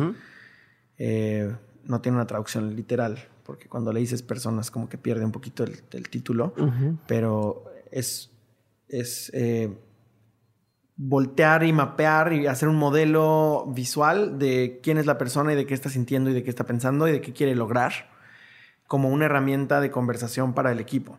Entonces, lo que hacemos es que cuando creamos un, un producto nuevo, un servicio nuevo, la investigación que hacemos de las personas empieza a generar patrones de comportamiento y esos patrones los reflejamos en un modelo de una persona que le ponemos nombre. Entonces decimos, a ver, Diego. Entonces lo llaman avatars o no tiene como este. Es el, fíjate que no lo había escuchado, pero. En, marketing el, avatar del, o sea, es, puede ser, sí, fíjate que está este, bueno. Es como un proxy, como un avatar, Exacto es, un, es un representante de todo este grupo de personas que tiene características. Que el conservador y luego este Lulo el creativo. Y entonces tiene esas características, este nivel de este interés por estas cosas, psicográficos, etcétera, ¿no? Sí no. Ok. Por un lado, sí es un representante o una representante de un grupo de personas que quiere lograr ciertas cosas, pero es importante que no estereotipes. Ok. Porque si dices, tienes a Juan el creativo y entonces pones una foto del chavo, lentes, ropa negra, hipster, no sé qué. Entonces el equipo empieza a traer sus propios estereotipos de, ah, estas personas. Y entonces dices, ay, claro, porque le gusta no sé qué. Y... Cada quien le pone lo que su experiencia le... 100%. Entonces no quieres hacer eso. Lo que quieres es que esta persona represente las motivaciones de los demás. Ni siquiera en términos demográficos. No, no es tan relevante, por ejemplo, el código postal de la persona y, sus ingresos, eh, que, eso es algo que se practica mucho en marketing, es más importante eh, entender qué necesita. Entonces, un ejemplo de una persona que, modelamos en el estudio, creo que se llamaba Arturo, y Arturo era la persona para la que estábamos diseñando una eh, forma de vender vino en línea. Ok. Entonces, nuestra clienta nos trajo el reto de vender vino en línea. Eh, y pues ese no es un reto de factibilidad. Sabemos que se puede hacer, ¿no? Pones una tienda y listo. Ese no es el reto de nuevo. Es encontrar quién podría ser o para quién podría ser más deseable comprar vino en línea. Entonces, volteamos a ver a los expertos, la gente que tiene sus cavas en sus casas, que tiene más de 20 botellas, que tiene sus pequeños refrigeradores, ¿no? Y que, lleva años probando y que entiende los nombres de las uvas, etcétera, etcétera. Y por otro lado estaba la gente que eh, compra una botella en el Oxxo para llevarla a la fiesta para verse mejor que, la que le costó más barato y la de 100 pesos que, que, te hace ver mejor que llevar chelas, ¿no? O cheves, como dicen acá. Sí, sí, sí. Eh, que la llevó y nadie se la tomó como quiera, pero... Ajá. y que no sabe qué compró ni nada. Entonces tienes esos dos extremos y en medio de esos extremos encontramos que había un grupo de personas que de nuevo no puedes definir por demográficos, pero había un grupo de personas que quería aprender de vino, Ok. pero no sabía cómo entrarle. Y entonces Arturo es el chavo que va a una cita con una chica que le gusta y que cuando recibe la carta de vinos no sabe qué pedir. Y entonces el mesero le dice, ¿cuál le traigo, joven? Y entonces él dice, recomiéndame uno. y entonces le dice el mesero, ¿qué le gusta? Exacto.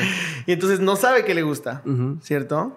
Y tiene una presión social de saber, ¿no? O, una chica que va a la fiesta con sus amigas, lleva vino y, y, no puede decir, mira, traje esta porque me dijiste que ibas a hacer carne. Y esta queda padrísimo y me encanta porque la probé no sé dónde. Ya. Entonces, tocamos esa motivación de esas personas y las agrupamos a través de este, de este personaje que se llama Arturo. Entonces, Arturo quiere aprender de vino y tiene este contexto y la razón por la que quiere hacerlo es por presión social y por curiosidad también eh, y desea poder saber. A través de eso, esa persona, Arturo, cada decisión que tomamos eh, volteábamos a verlo. Ya. Entonces, oye. Que hace sentido para. Sí, oye, no, pero es que Arturo, Arturo no sabe eso. No le puedes decir eso cuando llega a la página. Arturo mm. quiere esto. Arturo lo motiva tal otra cosa.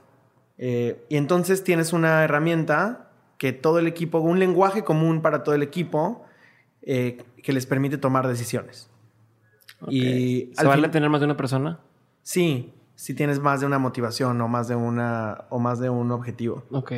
Eh, ahora, eso se transformó en una suscripción de vinos que te manda dos vinos eh, al mes. Se llama Binario. la dirección es binario.lat. Eh, entonces te mandamos dos vinos. Bueno, la compañía te manda dos vinos al mes que son contrarios se llama binario porque es blanco y ah, negro. Te manda dos vinos que son contrarios. con V. Con V, sí. Chingón. Entonces, son contrarios porque lo que encontramos es que la mejor forma de aprender ah, de vinos era probarlos y contrastar. contrastar. Y entonces pruebas diferentes uvas y así sabes que te empieza a gustar.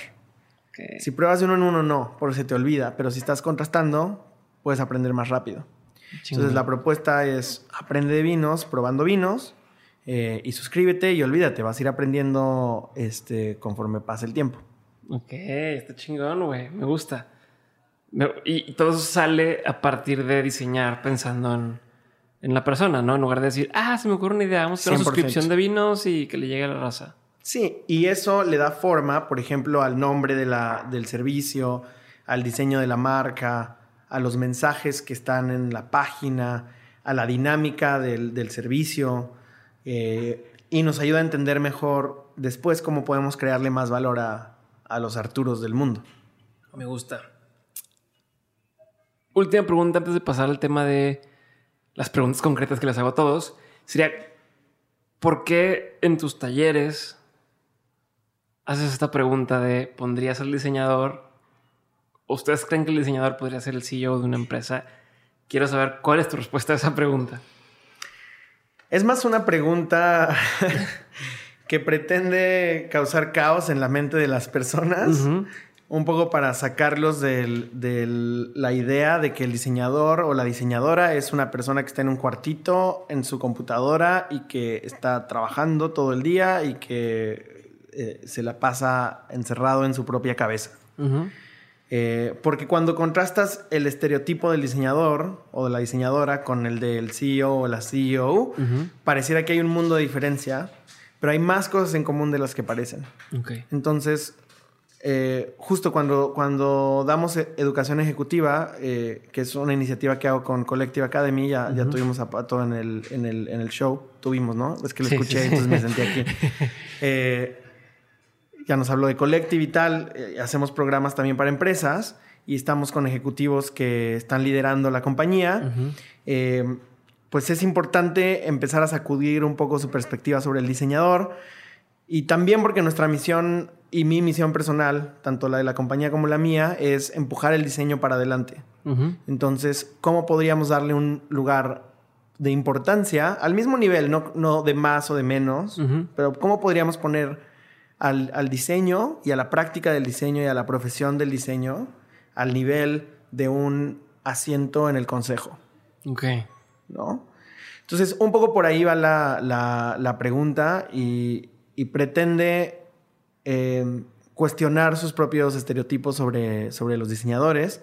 Obviamente después viene seguida de, conversaciones alrededor de eh, el pensamiento de diseño y las herramientas de diseño, pero yo de verdad creo que las compañías que no tienen a alguien que tenga esa mentalidad y que no esté pensando en la experiencia del cliente y entregar valor a través de iniciativas centradas en las personas, va a perder en el largo plazo. Si ¿Por qué? en el mediano. ¿Por qué? Porque hay otras, número uno, porque hay otras que sí, y son las que se están comiendo el mundo. Eh, tengo un amigo que trabaja en, Airbnb y cada vez que, voy a San Francisco me invita a, comer al, al, al, headquarter. Y es impresionante ver cómo es una compañía de diseñadores. Hay ingenieros, hay gente que está en operaciones, pero todo se siente centrado alrededor de la investigación, la curiosidad, las ideas y la creación de cosas. Ok. Está fundada por tres diseñadores. Y resulta que pues es una de las billion dollar companies más importantes de, la actualidad. Y hay muchas más compañías demostrando que el, que el diseño eh, empuja realmente el negocio. el, estamos en una etapa temprana. Warby Parker o 100%, o... 100%. O compañías como Bitso, por ejemplo, con, las, con, la que, con la que trabajamos actualmente, que la dirección de, de sus iniciativas siempre son alrededor de simplificar la experiencia de cripto. Entonces, si no sabes qué es un Bitcoin y no sabes cómo comprarlo, o si se compra, o si se obtiene, o cómo te relacionas con eso, tener un enfoque centrado en las personas ayuda a que haya más penetración en el mercado y que haya adopción de estas tecnologías, ¿no? Entonces, siempre en Bitso, eh, siempre decíamos, eh, el diseño es el killer feature no sé cómo traducir killer feature. Killer feature es como el, la funcionalidad más importante, pero exagerado, ¿no? killer feature. matona. La, funcionalidad matona del cripto. La experiencia es la funcionalidad matona del, del cripto. Ok. Eh, y de verdad, de verdad lo creímos en el proceso del rediseño de la, de la aplicación al nivel en el que pues, puedes comprar hoy Bitcoin con tres pasos. ¿No? Y es extremadamente simple. Hay un trabajo de ingeniería. Si te quita el miedo, te quita el 100%. que estoy haciendo y lo voy a regar y lo voy a comprar mal y dónde lo voy a picar. Eh, pasó la primera vez que empecé a comprar este, bitcoins y cripto. De hecho, yo lo hice con Bitso, pero en web. Las primeras veces y decía, puta, le piqué bien, no le piqué bien. Este, me pide un, un, el número de cuenta, lo puse como era, no lo puse como era. Y ahora que dices que en tres pasos está chingón. Y no, es, y no solo es quitar la incertidumbre, es cómo lo haces incluso divertido. Ya. Hay, hay, niveles de divertido, ¿no? Pero eh, si tienen Bitso o han comprado Bitcoin o cualquier otra criptomoneda con la nueva aplicación que salió en diciembre, pueden ver que al final del proceso hay un momento como de alegría donde se hay como monedas que, que, que salen de abajo. Entonces como que se avientan para arriba las monedas y es como esta señal de ya tengo. Sí, lograste. Y, te genera un momento de sorpresa y de satisfacción eh, que pareciera que no es necesario, pero que te ayuda a liberar dopamina en tu cerebro para empezar a sentirte mucho más cómodo con esto y entonces que se vuelva parte de un nuevo hábito. Tal cual. Está chingón. Yo, yo uso WeTransfer, por ejemplo, para enviar cosas Y al final de que se envía el, archivo es de que, hey, una pequeña celebración de que se envió y se siente chido. MailChimp hace el, high five, ¿no? Esta herramienta de newsletters de correo. Está chingón, me gusta. Sí, me encantan esas pequeñas cositas. De hecho, poca gente se ha dado cuenta, pero en Android, cuando no hay internet y te quieres meter a internet, te aparece un dinosaurito de que no pudiste, pero luego le picas y se convierte en un jueguito. Y no sé, se me hace padre ese tipo de cositas que hacen que, wow, cambie por completo la experiencia. Y son costosas y toman tiempo, pero cuando las haces con, propósito, empujan todo hacia adelante. Eh, y vale la pena a veces tomarse el tiempo. Vamos a pasar a la sección de preguntas concretas. La respuesta no tiene que ser tan concreta, pero la pregunta se es una y se chingó. ¿Cuál ha sido uno de los peores consejos que te han dado? No puedes hacer esto. Y no fue, no fue, no sé si fue un consejo, pero recuerdo haber estado frente a una persona eh, que me dijo, no puedes hacer esto. Y chances es uno de los mejores que me han dado al mismo tiempo, porque no necesariamente por el ego de decir, ah, sí puedo, si me dices que no puedo, sí puedo, sino por preguntarme por qué esta persona estaba diciendo que no podía hacerlo. Entonces, lo que, pasó, lo que pasó por mi cabeza fue, ok, esta persona está realmente convencida de que no puedo hacer esto. ¿Por qué? ¿Qué me falta para que la reacción hubiera sido diferente?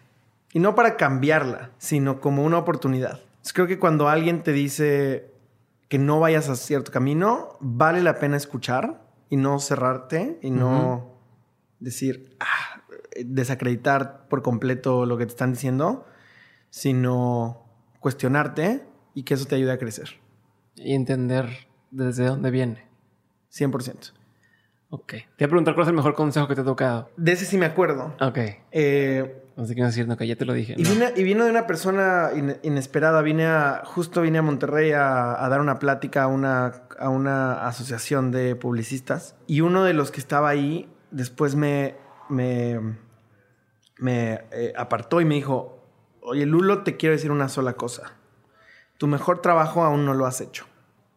Pareció rarísimo en el momento.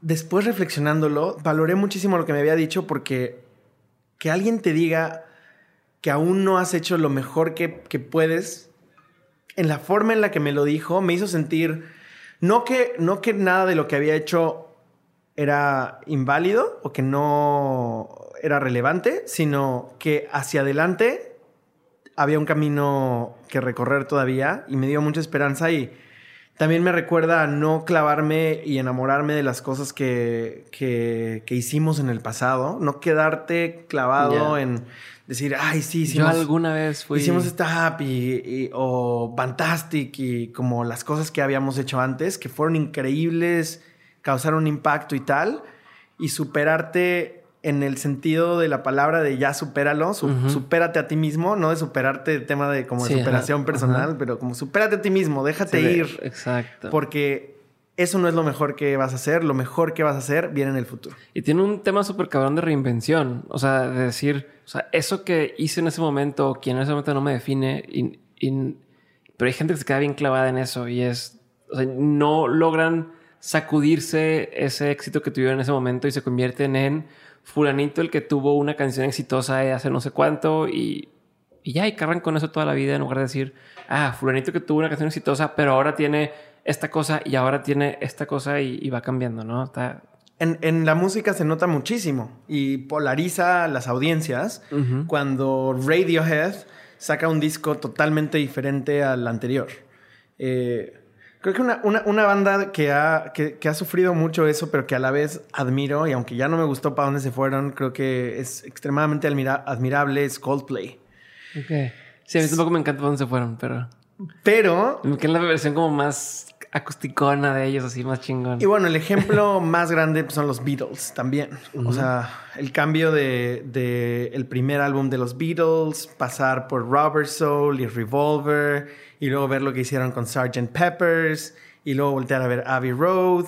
En cada uno estaban tirándose a la basura por completo y diciendo, este estilo ya pasó, vamos a explorar lo siguiente, explorar lo siguiente, explorar lo siguiente. Lo siguiente. Y es una búsqueda constante de, de qué más aunque haya un montón de riesgo allá afuera, y de, y de hacerlo porque si dejas de ser mejor, en algún momento vas a dejar de ser bueno. Entonces, la búsqueda de crecimiento no, no es por ego, es más por supervivencia. ¿No?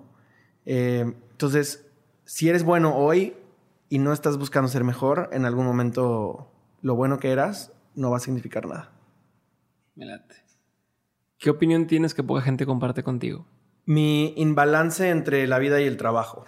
Se habla mucho de work-life balance, ¿no? Como separar tu vida del trabajo, tener eh, esa separación que te permite como eh, tener espacio para tu vida y como que se habla de ya el viernes se acabó y empieza tu vida y como el lunes otra vez empieza el trabajo y termina tu vida, pero a las seis regresas a tu vida y yo creo que no hay una línea, más bien, no es que no haya, creo que la, la pintas o la, o la quitas. Para mí no debería de haber una línea si realmente quieres empujarte, porque cuando te separas, cuando separas tu individualidad de la versión del trabajo y la versión de tu vida, el espacio que hay entre tu versión del trabajo y tu versión de, tu vida personal, eso se mide con infelicidad. La distancia entre tu vida personal y tu vida de trabajo es la infelicidad que tienes. ¿Por qué? Porque te estás suprimiendo para poder hacer algo que te da dinero en vez de utilizar lo mejor que tienes como persona para generar más. Entonces, yo todo el tiempo estoy pensando en, el estudio y en el equipo y en los clientes y no hay un momento en el que no esté pensando en eso. No, no es natural para mí separarlo, excepto cuando estoy de vacaciones. que, es como que cuesta, ¿no? Pero... Y aún así sigo siendo yo. Como aún así no voy a decir como hey, no hablemos de trabajo. Es, una, es una cosa que yo nunca diría. No hay que hablar de trabajo porque es lo mismo. Eres, eres tú eh, expresando tus capacidades y expresando tu personalidad solo a través de diferentes medios. Y al final yo creo que es una sopa de, de quién eres y que se debería de combinar porque eso te permite sacar lo mejor de ti mismo. Sí, yo lo veo como hacer arte. O sea, tu trabajo es tu arte y todo el tiempo estás haciendo arte y cuando lo ves así deja de ser, hay que dar de trabajo y hay que más bien una extensión de lo que tú haces y qué padre. Malo es cuando voy a la oficina a llenar Exceles y luego así ya me voy y vuelvo a ser quien me gusta hacer. Eso está bien pinche. Que hay otra idea controversial podría ser que, que hagas lo que te gusta. A ver. Yo no creo que yo no creo que tienes que buscar hacer lo que te gusta siempre. Ok. Si no, pues imagínate que te gusta comer pizza o... Sí, entonces es como, voy a buscar un trabajo que me deje comer pizza todo el día, no lo sé. Yo creo que para lograr las cosas que quieres, tienes que hacer cosas que no te gustan. Y yo tuve que aprender contabilidad y finanzas literalmente hace dos meses. Eh, me metí a estudiar finanzas y contabilidad. Mi propósito era, quiero ser un chingón en Excel. Okay. Y post ese taller, que, era lo que no me gustaba, ¡pum! Toda la organización y la administración de la compañía cambió totalmente, porque tenía una habilidad que me permitía hacer más y que empujaba hacia el objetivo que, quiero lograr. Eh, en el camino, pues te toca hacer cosas que no quieres hacer. Y, está subestimado, más bien está sobreestimado el hecho de do what you love. Estamos en WeWork y su eslogan es Do what you love. Haz lo que amas. No. Cumple lo que, lo que quieres. Alcanza tus metas. Pero en el camino, pues aguántate. 100%. Me late, me late. Me, gusta esa forma de verlo. ¿Qué es algo que la gente no sabe de ti y que si supiera le sorprendería? Híjole, esa no la tenía preparada. Ándele, ándele. eh, algunos se sorprenderían en, saber que... Dos cosas. Creo que eh, mi background a veces le sorprende a la gente. Eh, cuando conozco gente nueva, me dice, claro, seguro tú estudiaste en la Ibero y te fuiste a estudiar al extranjero y hay un estereotipo alrededor de los logros de alguien y cómo y, de dónde viene. Creo que eso sería sorprendente para algunos. ¿Cuál es tu background? Eh, escuela pública, eh, vivir afuera de la ciudad, eh, estar tres horas en el tráfico para llegar a la escuela, no tener una red de gente, no tener un apellido de familia rimbombante, venir de un, de un de una estructura muy religiosa y muy cerrada. Eh, eso, eso puede ser sorprendente para algunos. Y, daría para una conversación larga, pero no nos va a dar tiempo. Sí, aquí no nos gustan las conversaciones largas. Eh, y, la, y, la, otra creo que es que soy tan extrovertido como introvertido. Ok. Mi trabajo en el, en el estudio incluso haciendo música y en todas las cosas que hago requiere de mucha de mucho liderazgo y de, estar ahí afuera y de plantarme y de hablar.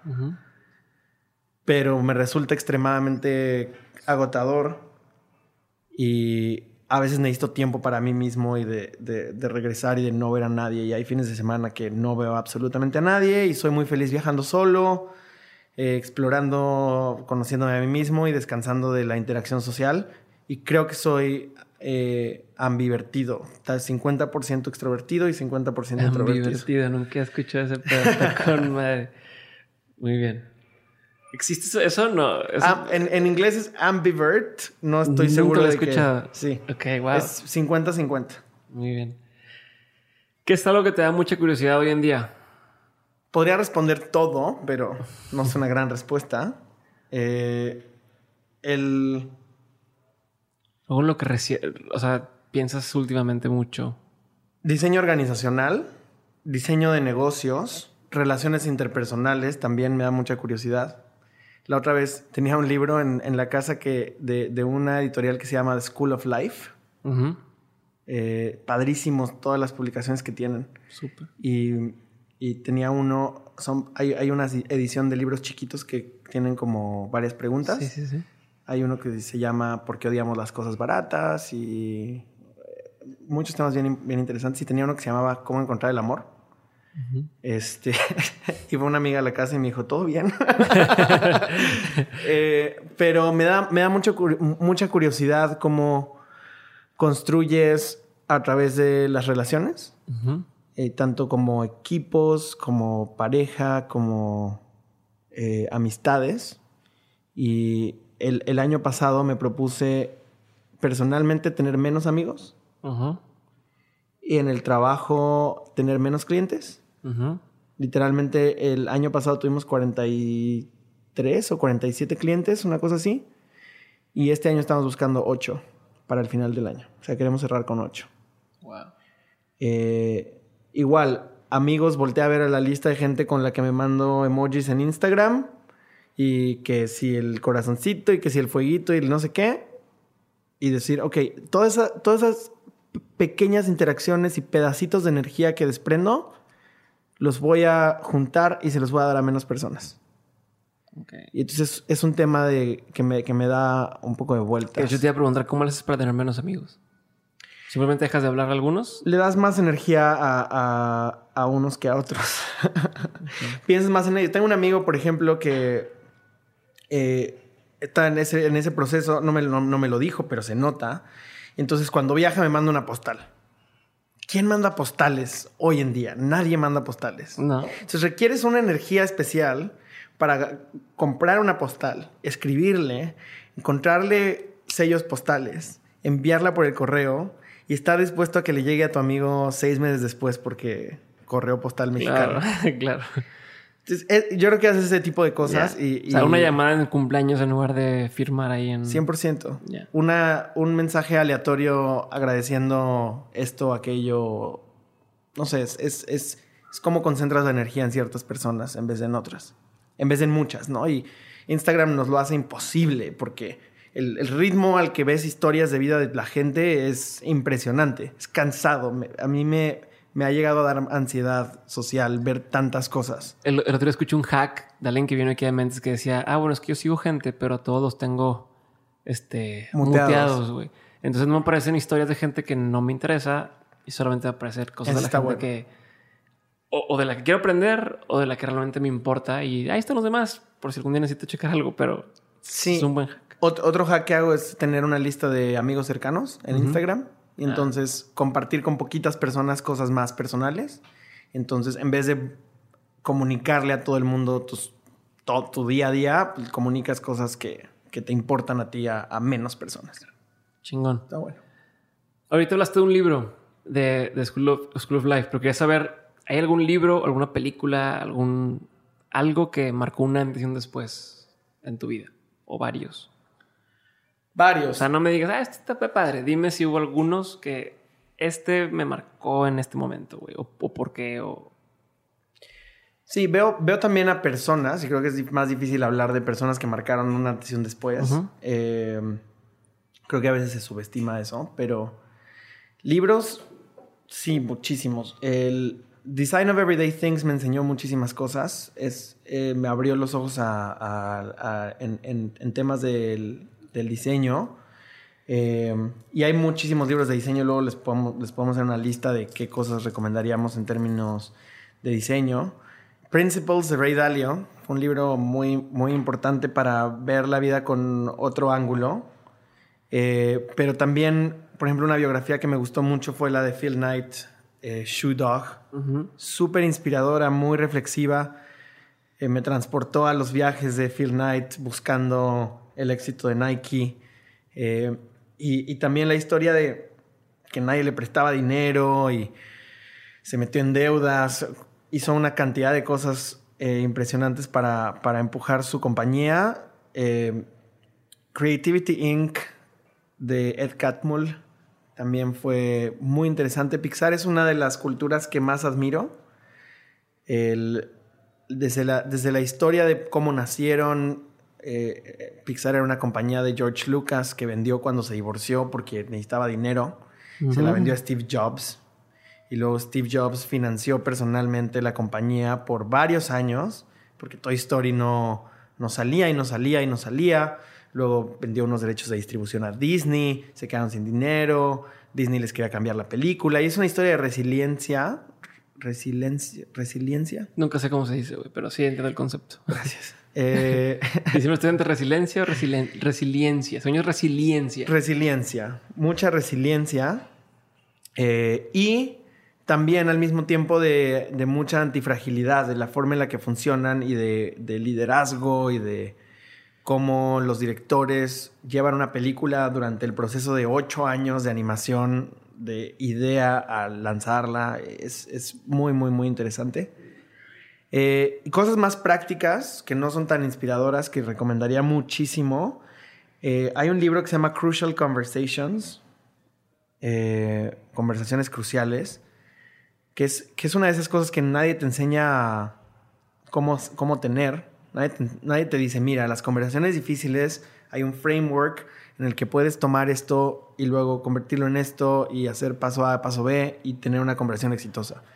Creo que es una de las habilidades más subestimadas y, al mismo tiempo importantes para la vida. Entonces ese libro, la verdad es que me dio la habilidad de tener conversaciones difíciles sin, sin explotar, sin desviarte, sin que se descarrilen y lo recomendaría eh, muchísimo. Eh, híjole, un montón de cosas. Eh, ¿Alguna película, o ¿Alguna así que dijiste, puta, vi esto y wow? Sí, de niño de niño yo quería trabajar en Disney, en, Disney World como Imagineer, se llaman. Son imaginación y ingenieros, Imagineer. Que son la gente que hace los, los animatronics, que también es un nombre inventado eh, en Disney. Y porque Jurassic Park y Toy Story me volaron la cabeza. Creo que el, tema de storytelling, el tema de la, capacidad tecnológica para hacerlo, eh, la novedad también, y los personajes, y todo era una combinación explosiva en mi cabeza. Y me fui muy atrás. Tal vez eso no le va a cambiar la vida a nadie hoy, pero para un niño de 5 años, 6 años, esto era fenomenal. Eh, dato curioso, Jurassic Park tiene solo 11 minutos de dinosaurios animados por computadora. Ok, todo lo demás fue con estos robots. No, no, no, todo es historia. O sea, solo ves 11 ah. minutos de dinosaurios. Qué cabrón, porque mi percepción es otra. Es, mágico. Eh, nunca, lo, nunca lo había pensado, voy a verla con esto en mente. Bien poquitos. Eh, y creo que me conectan a un tema de imaginación. El, las, las, personas que más evito son las personas que menos imaginación tienen. Eh, es una discapacidad imaginar y preguntarte, ¿qué tal si? Eh, y yo creo que esas, esas dos películas desde niño me, permitían imaginar y, decir, ¿qué tal si los juguetes estuvieran despiertos? ¿Qué tal si hubiera dinosaurios otra vez? ¿Y qué tal si... Eh, en, una capa de realidad, no tanto de ciencia ficción espacial y así, eh, creo que fueron importantes para, para el Lulo de hace 25 años. Chingón. ¿Rutinas diarias tienes? Sí, desayunar. Eh, descubrí el desayuno hace poco tiempo. Eh, y, lo que estoy tratando de hacer es invitar a alguien nuevo a desayunar todos los días. Es un reto, pero me estimula en... Todos los días desayunas con alguien nuevo. O tratas A veces no me sale, ¿no? Porque a veces no, no tienes disponible. Pero invitar a alguien del equipo, invitar a algún amigo, alguna amiga, eh, alguien que, no conozco, que me presentaron. Es un, es un gran pretexto para, para eh, platicar largo. Y nadie te rechaza un desayuno, es lo que, es lo que he descubierto. es, mucho más fácil que te rechacen una comida o una cena que un desayuno. El desayuno es súper inofensivo. Pareciera que no se habla nada importante. la excusa de si no te cayó bien, me tengo que ir, voy al trabajo. Sí, es súper fácil. El desayuno es la mejor herramienta de networking que he encontrado y también de estimular relaciones que me interesan. Es un muy buen tip, ¿eh? Que es algo que la gente tiende a decir, como una frase o un quote, y que es puro bullshit. Me urge es bullshit, por ejemplo. Ok. o sea, es una, una, de las reglas que no tenemos escritas de, cómo tomamos clientes es no nos vamos a alinear a las prioridades de otros. Es decir, tu prioridad no es mi prioridad. Qué duro. Es, es bien difícil vivir en un, en un o, trabajar, trabajar, vivir en, en, la industria de servicios, servicios profesionales, pues, consultoría y eh, lo que hacemos, y no perder la cabeza si te alineas a las prioridades de los demás. Creo no, no, no, no siempre es posible y no siempre es lo mejor. Eh, especialmente en etapas tempranas. Por ejemplo, hay, hay eh, prospectos que nos dicen, pero necesito la propuesta mañana. Es como, perdón, o sea, no voy a quitarle tiempo a mis clientes, que ya me están pagando, por cierto, para hacer lo que tú quieres que haga en el tiempo que tú quieres que lo haga. Entonces, tendemos cuando estamos en esta industria a alinearnos a las prioridades y es que el cliente me dijo que lo necesita para mañana y es que urge y that's bullshit.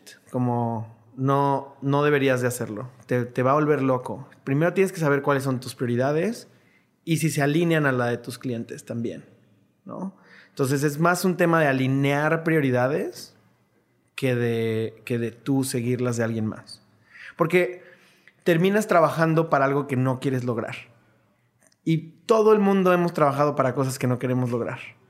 Entonces, estás en un ciclo constante de trabajo y de, cansarte. Ya me lo quiero quitar de encima, ya me lo quiero quitar de encima. Sí, no lo quieres lograr. Ah, o sea, hace, hace un año todavía puedo vernos haciendo un montón de propuestas sin realmente haber volteado a ver la capacidad del equipo y decir, si lo queremos ganar, oye, a ver, espera.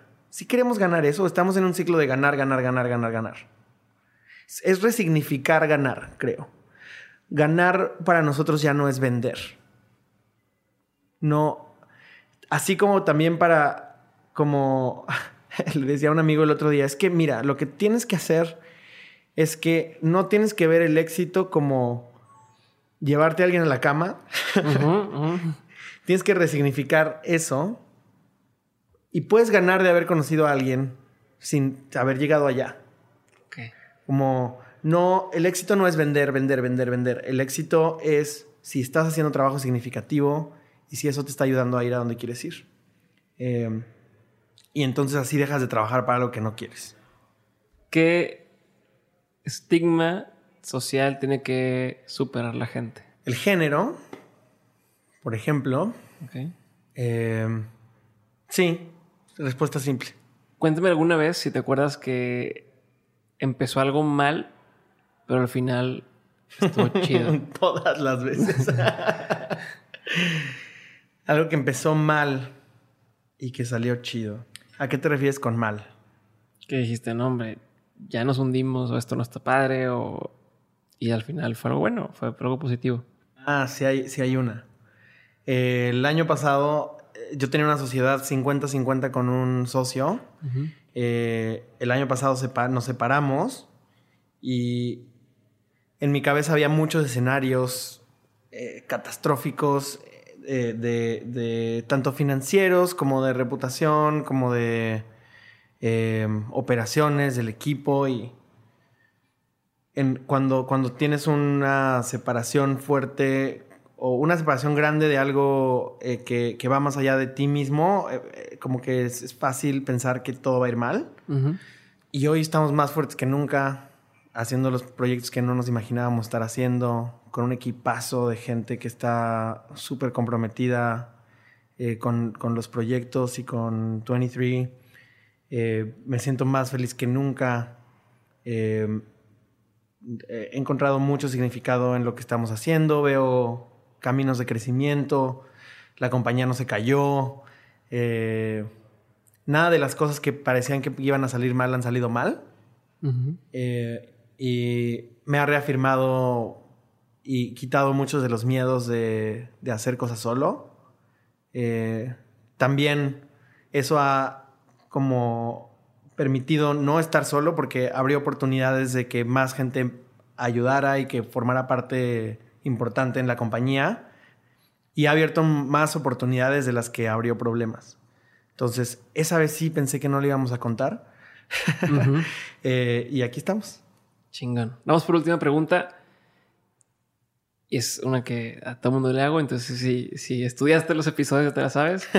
eh, ¿Qué de todo lo que has vivido, en tus negocios pasados, cuando estuviste en, en Bandastic, cuando estuviste en, las demás empresas, tu vida personal y pues, en general toda tu, tu experiencia, has aprendido cosas. ¿Cuáles serían tres aprendizajes que no quisieras olvidar nunca o que siempre quisieras tener presentes? No buscar validación es una importante.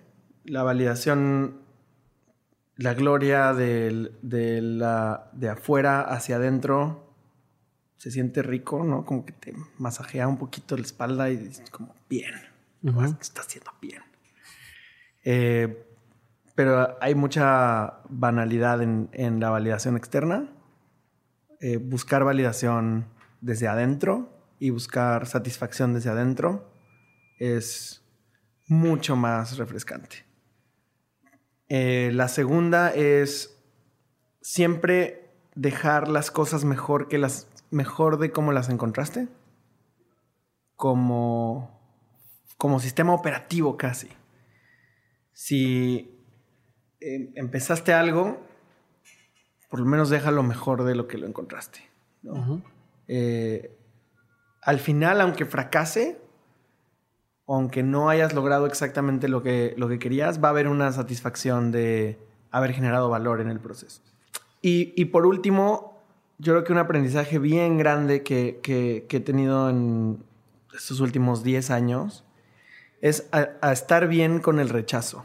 Le oímos todo el tiempo al rechazo, pero una vez que ejercitas el músculo, el músculo del rechazo, no sé si eso existe, pero eh, tomas muchos más riesgos y creas cosas mucho más grandes. Entonces, decir, me encantaría trabajar con esa persona porque sé que me va a enseñar y yo le voy a, y yo le voy a enseñar y vamos a crear algo increíble y superar el miedo de decirle como, hey, quiero trabajar contigo. ¿Te, gustaría explorarlo? Es súper difícil pero desbloquea un montón de cosas.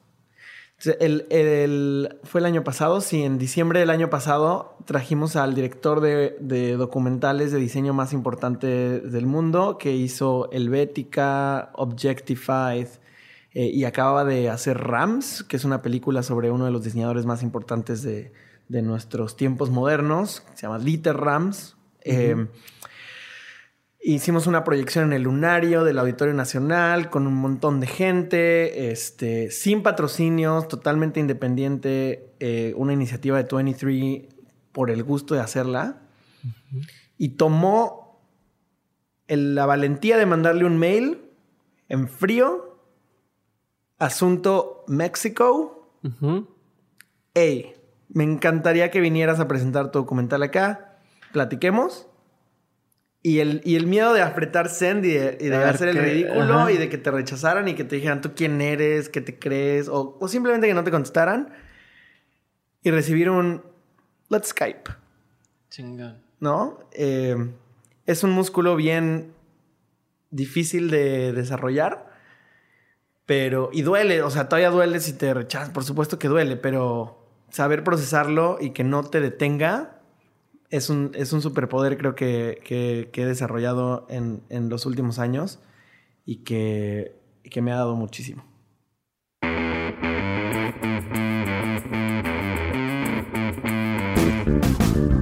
Muchísimas gracias por haber escuchado el episodio de hoy. Si te gustó, no olvides seguirnos en Spotify, suscribirte en Apple Podcast y compartirnos con todos aquellos que pudieran sacarle provecho a alguno de nuestros episodios.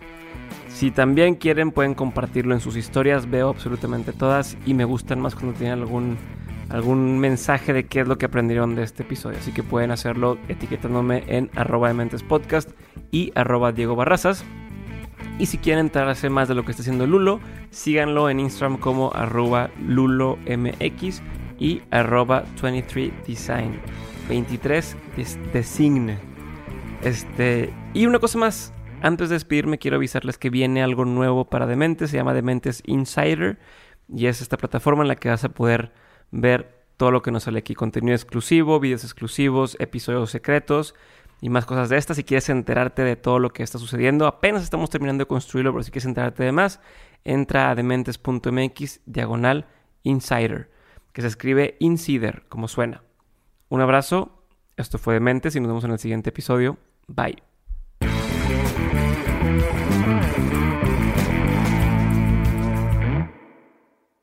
Tenía algunas notas de cosas, pero eh, esta última no la había, o sea, sí había escuchado el podcast y esa no me acordaba. Esa no, no la tenía preparada. Tenía preparada hasta la del Billboard, pero esa no. eh, no, poca madre. Cero regrets. Salió, creo que salió muy bien.